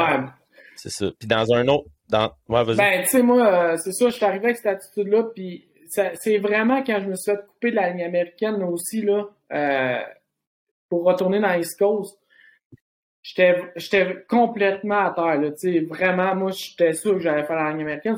Parce que, comme je le dis, à chaque année, des gars universitaires faisaient la ligne américaine. Puis là, cette année-là, ça devait comme être mm Je l'ai pas fait, j'étais vraiment à terre. Je suis parti à Greenville, puis j'étais arrivé dans un appart, on était trois ou quatre gars, je pense. Mais j'ai dû avoir, sérieux, en trois mois, j'ai dû avoir 12 roommates. Ah, c'était ridicule, là. Moi, j'avais l'appart où il y avait le plus de roulement. Les gars restaient quatre jours, une semaine. J'étais arrivé dans l'appart, il n'y avait personne. Il n'y avait pas d'Internet. Ça faisait euh, ça, pas d'Internet, pas de char. Dans East Coast, pas de char. C'est pas comme en Europe. Puis j'arrive, puis il y a mm. genre des, des genres de coquerelles ou je sais pas quoi à terre. C'était un gros tapis. C'était l'horreur. C'était l'horreur. Puis il fallait marcher 20 euh, minutes au Starbucks pour aller faire du Wi-Fi. Moi, j'avais pouvais pas t'acheter une SIM card à ce moment-là parce que t'avais pas ton ta green card là, tu sais. Fait que je pouvais pas m'acheter de cellulaire, fait qu'il fallait que j'aille au Starbucks pour appeler ma famille.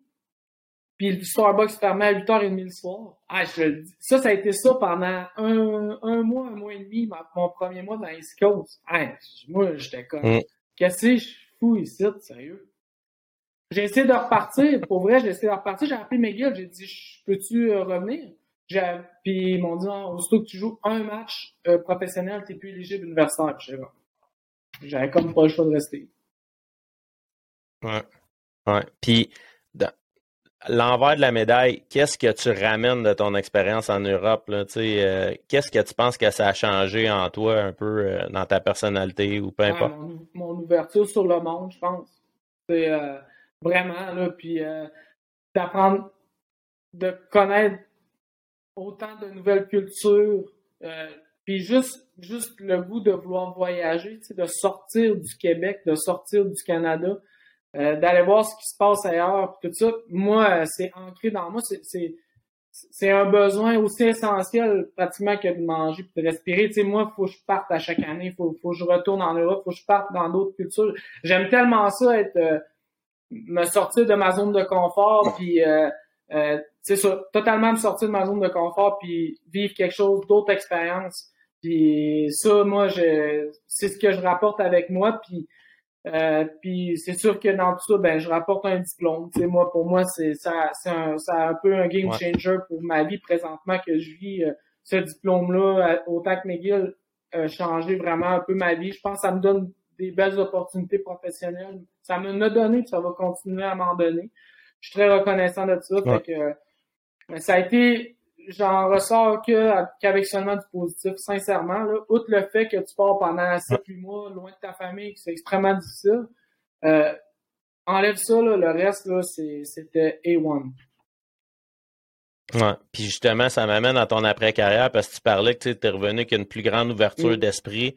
Puis là, dans, avec l'opportunité que tu viens d'avoir, je pense que ça fait pas longtemps, tu as un nouveau poste, puis je pense que ça va être c'est bien important là aussi, là, parce que là, tu travailles vraiment à aider les communautés euh, euh, partout, je pense, au Canada, là, si je me trompe pas, ou c'est plus euh, ciblé au Québec, mais explique un petit peu c'est quoi l'opportunité que tu viens d'avoir, puis c'est quoi un peu ton mandat dans ça. Ben, rapidement, là, quand je suis revenu, moi, au, au Québec, j'ai travaillé, comme je le disais, au niveau de l'organisation de ma communauté, là, comme les gens vont peut-être plus connaître, c'est le conseil de bande, dans le fond. J'étais conseiller politique, conseiller au développement, donc j'ai travaillé sur les différentes politiques, procédures de l'organisation, mais aussi j'ai touché à la vie politique un peu, donc parce qu'on est comme les communautés, c'est comme des, des mini, c'est des mini gouvernements. On a tellement, ils ont tellement de choses à gérer, puis de, fait que j'ai connu ça, puis ça m'a aussi donné une nouvelle flamme. Moi, je connaissais pas tant que ça la politique, tu sais, je, je m'y intéressais, mais euh, je m'étais jamais donné le temps de. Puis quand je suis revenu, euh, ça m'a vraiment donné une flamme par rapport à ça parce que, comme je disais, oui, j'avais l'ambition de devenir directeur gestionnaire, euh, mais aussi, euh, je me, là, je me dis éventuellement, peut-être, euh, je sais pas quand, si j'ai une opportunité politique, c'est un bon timing, je vais la prendre. Mais fait que j'ai travaillé un an dans l'organisation. Après ça, je suis parti à l'Université du Québec à Chicoutimi. j'ai été directeur en co-gestion du Centre des Premières Nations qui, qui donne toute l'aide aux étudiants. on a des programmes pour les étudiants autochtones et tout ça. Puis euh, en même temps, je travaille avec le vice-recteur au niveau de tout le côté stratégique de l'organisation de l'université à, disons, euh, tout ce qui est en lien, en tout cas, avec les enjeux des Premières Nations, toutes les, toutes les, les, les, euh, les, opportunités en lien avec les, les, les, peuples autochtones, parce qu'il y a beaucoup de Premières Nations au sein de Saint-Jean, beaucoup d'étudiants autochtones qui vont à l'UQAC. Puis c'est ça, dernièrement, mhm. ça fait presque, ça doit faire un mois et demi, je suis rendu à Québec, je suis directeur au, euh, au service des communications et des relations gouvernementales pour le, Conseil en éducation des Premières Nations. On représente 22 euh, communautés au Québec, euh, euh, 8 nations. donc, on est vraiment... Puis, tu sais, pour moi, l'éducation, tout est en parallèle avec le hockey. C'est deux choses qui ont toujours été extrêmement importantes. Puis là, le mm-hmm. hockey a fait en sorte que j'allais chercher des diplômes. Puis là, je m'en sers en travaillant dans l'éducation pour les jeunes de chez nous, mais aussi des, de toutes les autres communautés, euh, à améliorer l'accessibilité, la prise en charge de, de l'éducation par, par les communautés elles-mêmes. Donc, tantôt on parlait un peu des, des programmes d'histoire, ben là maintenant, de plus en plus, on voit dans nos écoles, au niveau des communautés, les jeunes apprennent, euh, disons, leur vraie euh, euh, culture, leur vraie histoire euh, puis tout dans l'enseignement, on se réapproprie nos langues aussi. nos langues sont, sont en train de, de, disparaître, mais là, il y a de plus en plus il y a des initiatives qui sont mises en place pour, pour les faire revivre. ça, c'est tellement bénéfique. Mm-hmm. C'est une question euh, culturelle, identitaire, euh, de fierté. Euh, fait que, tu sais, c'est un peu c'est un peu au même titre que, que disons, présentement, un peu ce qu'on voit puis depuis plusieurs années. Le Québec, à travers le Canada, euh, on entend que le français est, ben, on entend, hein, je veux dire, seul c'est, c'est, distinct aux Québécois. La culture québécoise est distincte versus l'entièreté du Canada. C'est important de protéger ça. Ben, au même titre, les Premières Nations, on dit la même chose. Sais, on dit, on dit la même chose. nos langues, c'est autant important pour nous. Ça fait partie de notre identité, de notre culture. Notre culture, notre culture, on veut la vivre puis on est capable de faire des ponts, on est capable de pouvoir la vivre avec vous, puis que, et vice-versa, tu sais, puis c'est vraiment dans cette optique-là qu'on travaille, puis euh, bien sûr, présentement, il y a différents enjeux, là, euh, je n'entrerai pas trop dans les enjeux politiques, mais ça me, ça me, ça me rapproche, euh, ben, je fais, j'ai un rôle de gestionnaire de direction, puis en plus, je suis dans l'éducation, quelque chose qui me, tient vraiment à cœur, puis en plus, je me rapproche du monde politique, j'ai littéralement des, des contacts avec les différents gouvernements, avec les chefs des communautés et tout ça. Donc, euh, euh c'est vraiment, vraiment une belle opportunité, un beau défi là, dans lequel je suis présentement. Ouais, c'est vraiment, c'est vraiment incroyable comment tu as, tracé ta ligne, puis que tu es vraiment sur ton X, puis avec toutes les épreuves que tu as traversées, puis euh, montrer que c'est possible de, combiner sport et, et, euh, et études pour les communautés et les, euh, les Premières Nations. C'est incroyable comment tu es un exemple à suivre. Je suis super content. Euh, juste en finissant, je te pose des petites questions rapides, là, vraiment rafale. Je te dis un mot, puis c'est pas obligé d'être des places juste où tu as joué, ça peut être des places où tu as voyagé aussi, parce que je sais que tu as fait beaucoup, beaucoup de voyages en dehors. Fait que je te donne un mot, puis tu me dis c'est où la place que, que tu as trouvé que c'était le plus beau ou le, plus laid, c'est comme tu veux. Fait que euh, pour les euh, le peuple ou la culture, c'est laquelle que tu as préféré dans toutes les places que tu as vues? Oh, définitivement. Oh, définitivement. OK. Le nightlife, tu conseillerais d'aller où dans toutes les places que tu as vues? Copenhague. Copenhague. ouais. OK. Côté architecture, les places que tu as vues que c'était plus beau, les monuments, les, peu importe. Oh là là, c'est une bonne question, ça. Euh, parce que chaque pays, quand même. Je te dirais, je te dirais toutes les places, ben, Italie, c'est exceptionnel. Grèce, c'est exceptionnel. la Suisse aussi, avec tous les châteaux, les lacs, tout, tout c'est vraiment beau. la Norvège, c'est différent, c'est la nature. Je, te, je, vais, je vais la répondre différemment. Je veux dire, où ce que j'ai été, disons, le plus déçu, c'est au Danemark. Euh, à Copenhague, j'ai trippé, la ville est incroyable, mais le reste du pays, c'est pas que c'est c'est pas que c'est pas pas beau, mais c'est c'est comme plat, il y a pas vraiment de montagne, il y a rien d'extraordinaire là, tu sais, fait moi euh, c'est ça, au Danemark, j'ai été un petit peu plus déçu au niveau disons paysage là, et tout ça là. Architecture. Justement activité Ouais, activité en nature, là, si t'aurais une place, tu sais, quelqu'un, euh, tu sais, c'est malheureux, là, l'histoire qu'on avait tantôt, mais faire du hiking ou, tu sais, vraiment vivre en nature, voir les montagnes, faire du sport, tu sais, du outdoor sports, là, ça Peu importe euh, le, pays, euh, je suis allé skier en France, dans les Alpes françaises, c'était écœurant. Euh, Vipiteno, j'étais directement dans les Alpes italiennes. en Suisse, c'était les Alpes suisses. Donc, les Alpes tout court, c'est, c'est, peu importe où ce que tu vas, là, c'est, c'est, c'est écœurant. OK. La bouffe? Ah, je dois dire encore Italie, là. Je je, suis peut-être biaisé, mais l'Italie, by, by, far pour moi. Mais non, t'as le droit. T'as le droit. Il y a beaucoup de monde qui disent qu'ils préfèrent la bouffe italienne et sont jamais été en Italie. Mais ben, moi, je suis allé puis je vous toi, confirme vécu vraiment. c'est bon en tabarouette. Ouais. Ouais. Puis, euh, dans les places que tu as joué, les, les, les pays qui avaient les plus belles arénas? Euh... Ou les plus laides, l'aréna la, plus fucked up que tu as vue? Ben, j'ai été surpris par la qualité des arénas quand même en Angleterre. Euh, dans la ligue, il y a une coupe d'aréna qui était 8000 et plus de spectateurs. Euh, fait que c'était vraiment cool. Euh, en Suisse, ben la Suisse A, comme je disais, c'est magnifique, mais la Suisse B, euh, tu sais, on s'entend pour tout, Frank, là, quand on a joué, c'était l'aréna, c'était une grange. C'est vraiment une grange.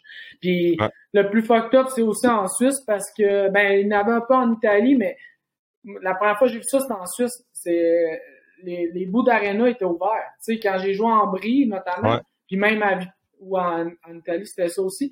Mais en Brie, là, littéralement, une aréna de la Suisse A, t'arrives dans l'aréna, t'as une entièreté de mur là, que c'est dehors. Là.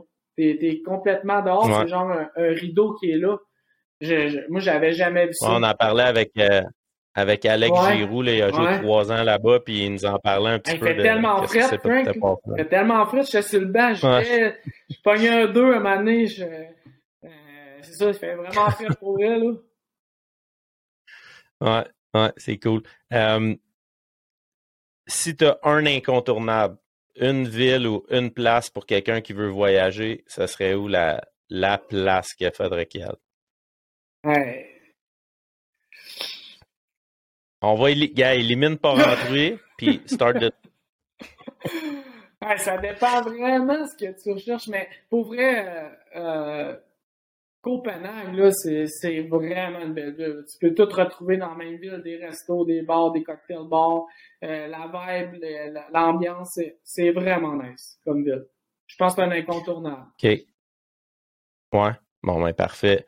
Ben merci, mon Frank, pour vrai. Continue. Euh, qu'est-ce que tu fais là, de, euh, d'enseigner au monde un petit peu? on en parlait au début. On a commencé un peu de la même manière qu'on a fini. Là par rapport aux, Premières Nations. je pense que c'est important d'en parler. Là. Je voulais te donner une vitrine un petit peu pour expliquer au monde c'était quoi, puis d'où que tu viens, puis où que tu t'en vas, puis où c'est que tu veux amener justement les, les communautés des Premières Nations à, les aider, puis à, les guider là-dedans euh, avec ton parcours. Mais merci beaucoup d'avoir été mon Vraiment nice, mon Frank, puis euh, merci pour l'invitation. Puis tu vois, euh, déjà depuis le début du podcast, à la fin, tu dis Première Nation, communauté.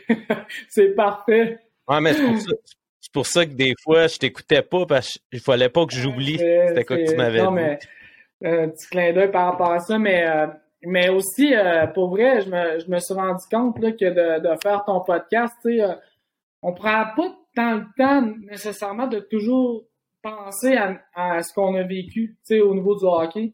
Puis le fait de savoir qu'aujourd'hui, euh, j'allais tourner le podcast avec toi et tout ça, ben ça fait une couple de jours que j'essaie de, de, me rappeler des souvenirs. Euh, je suis allé rechecker un peu sur Elite Prospect les saisons, puis je fais comme Ah ouais, ça, je me souviens de ça. Puis tu sais, pour vrai, merci pour ça parce que ça m'a comme replongé dans des vraiment beaux souvenirs que que c'est ça, des fois c'est vraiment lointain, ils sont classés ou je sais pas quoi, puis c'est très rare que tu penses ça. Puis là, ben ton podcast fait en sorte que ça nous fait revivre un peu toutes ces années-là. Fait que c'est vraiment nice. Puis tout ce que tu fais, ton podcast est, excellent aussi. Fait que merci à toi, mon Frank. Merci pour tes bons mots, c'est vraiment apprécié. Puis je t'aime, mon ami. Aussi, mon merci à tous les auditeurs. Je vous dis à la prochaine. Ciao. Ciao.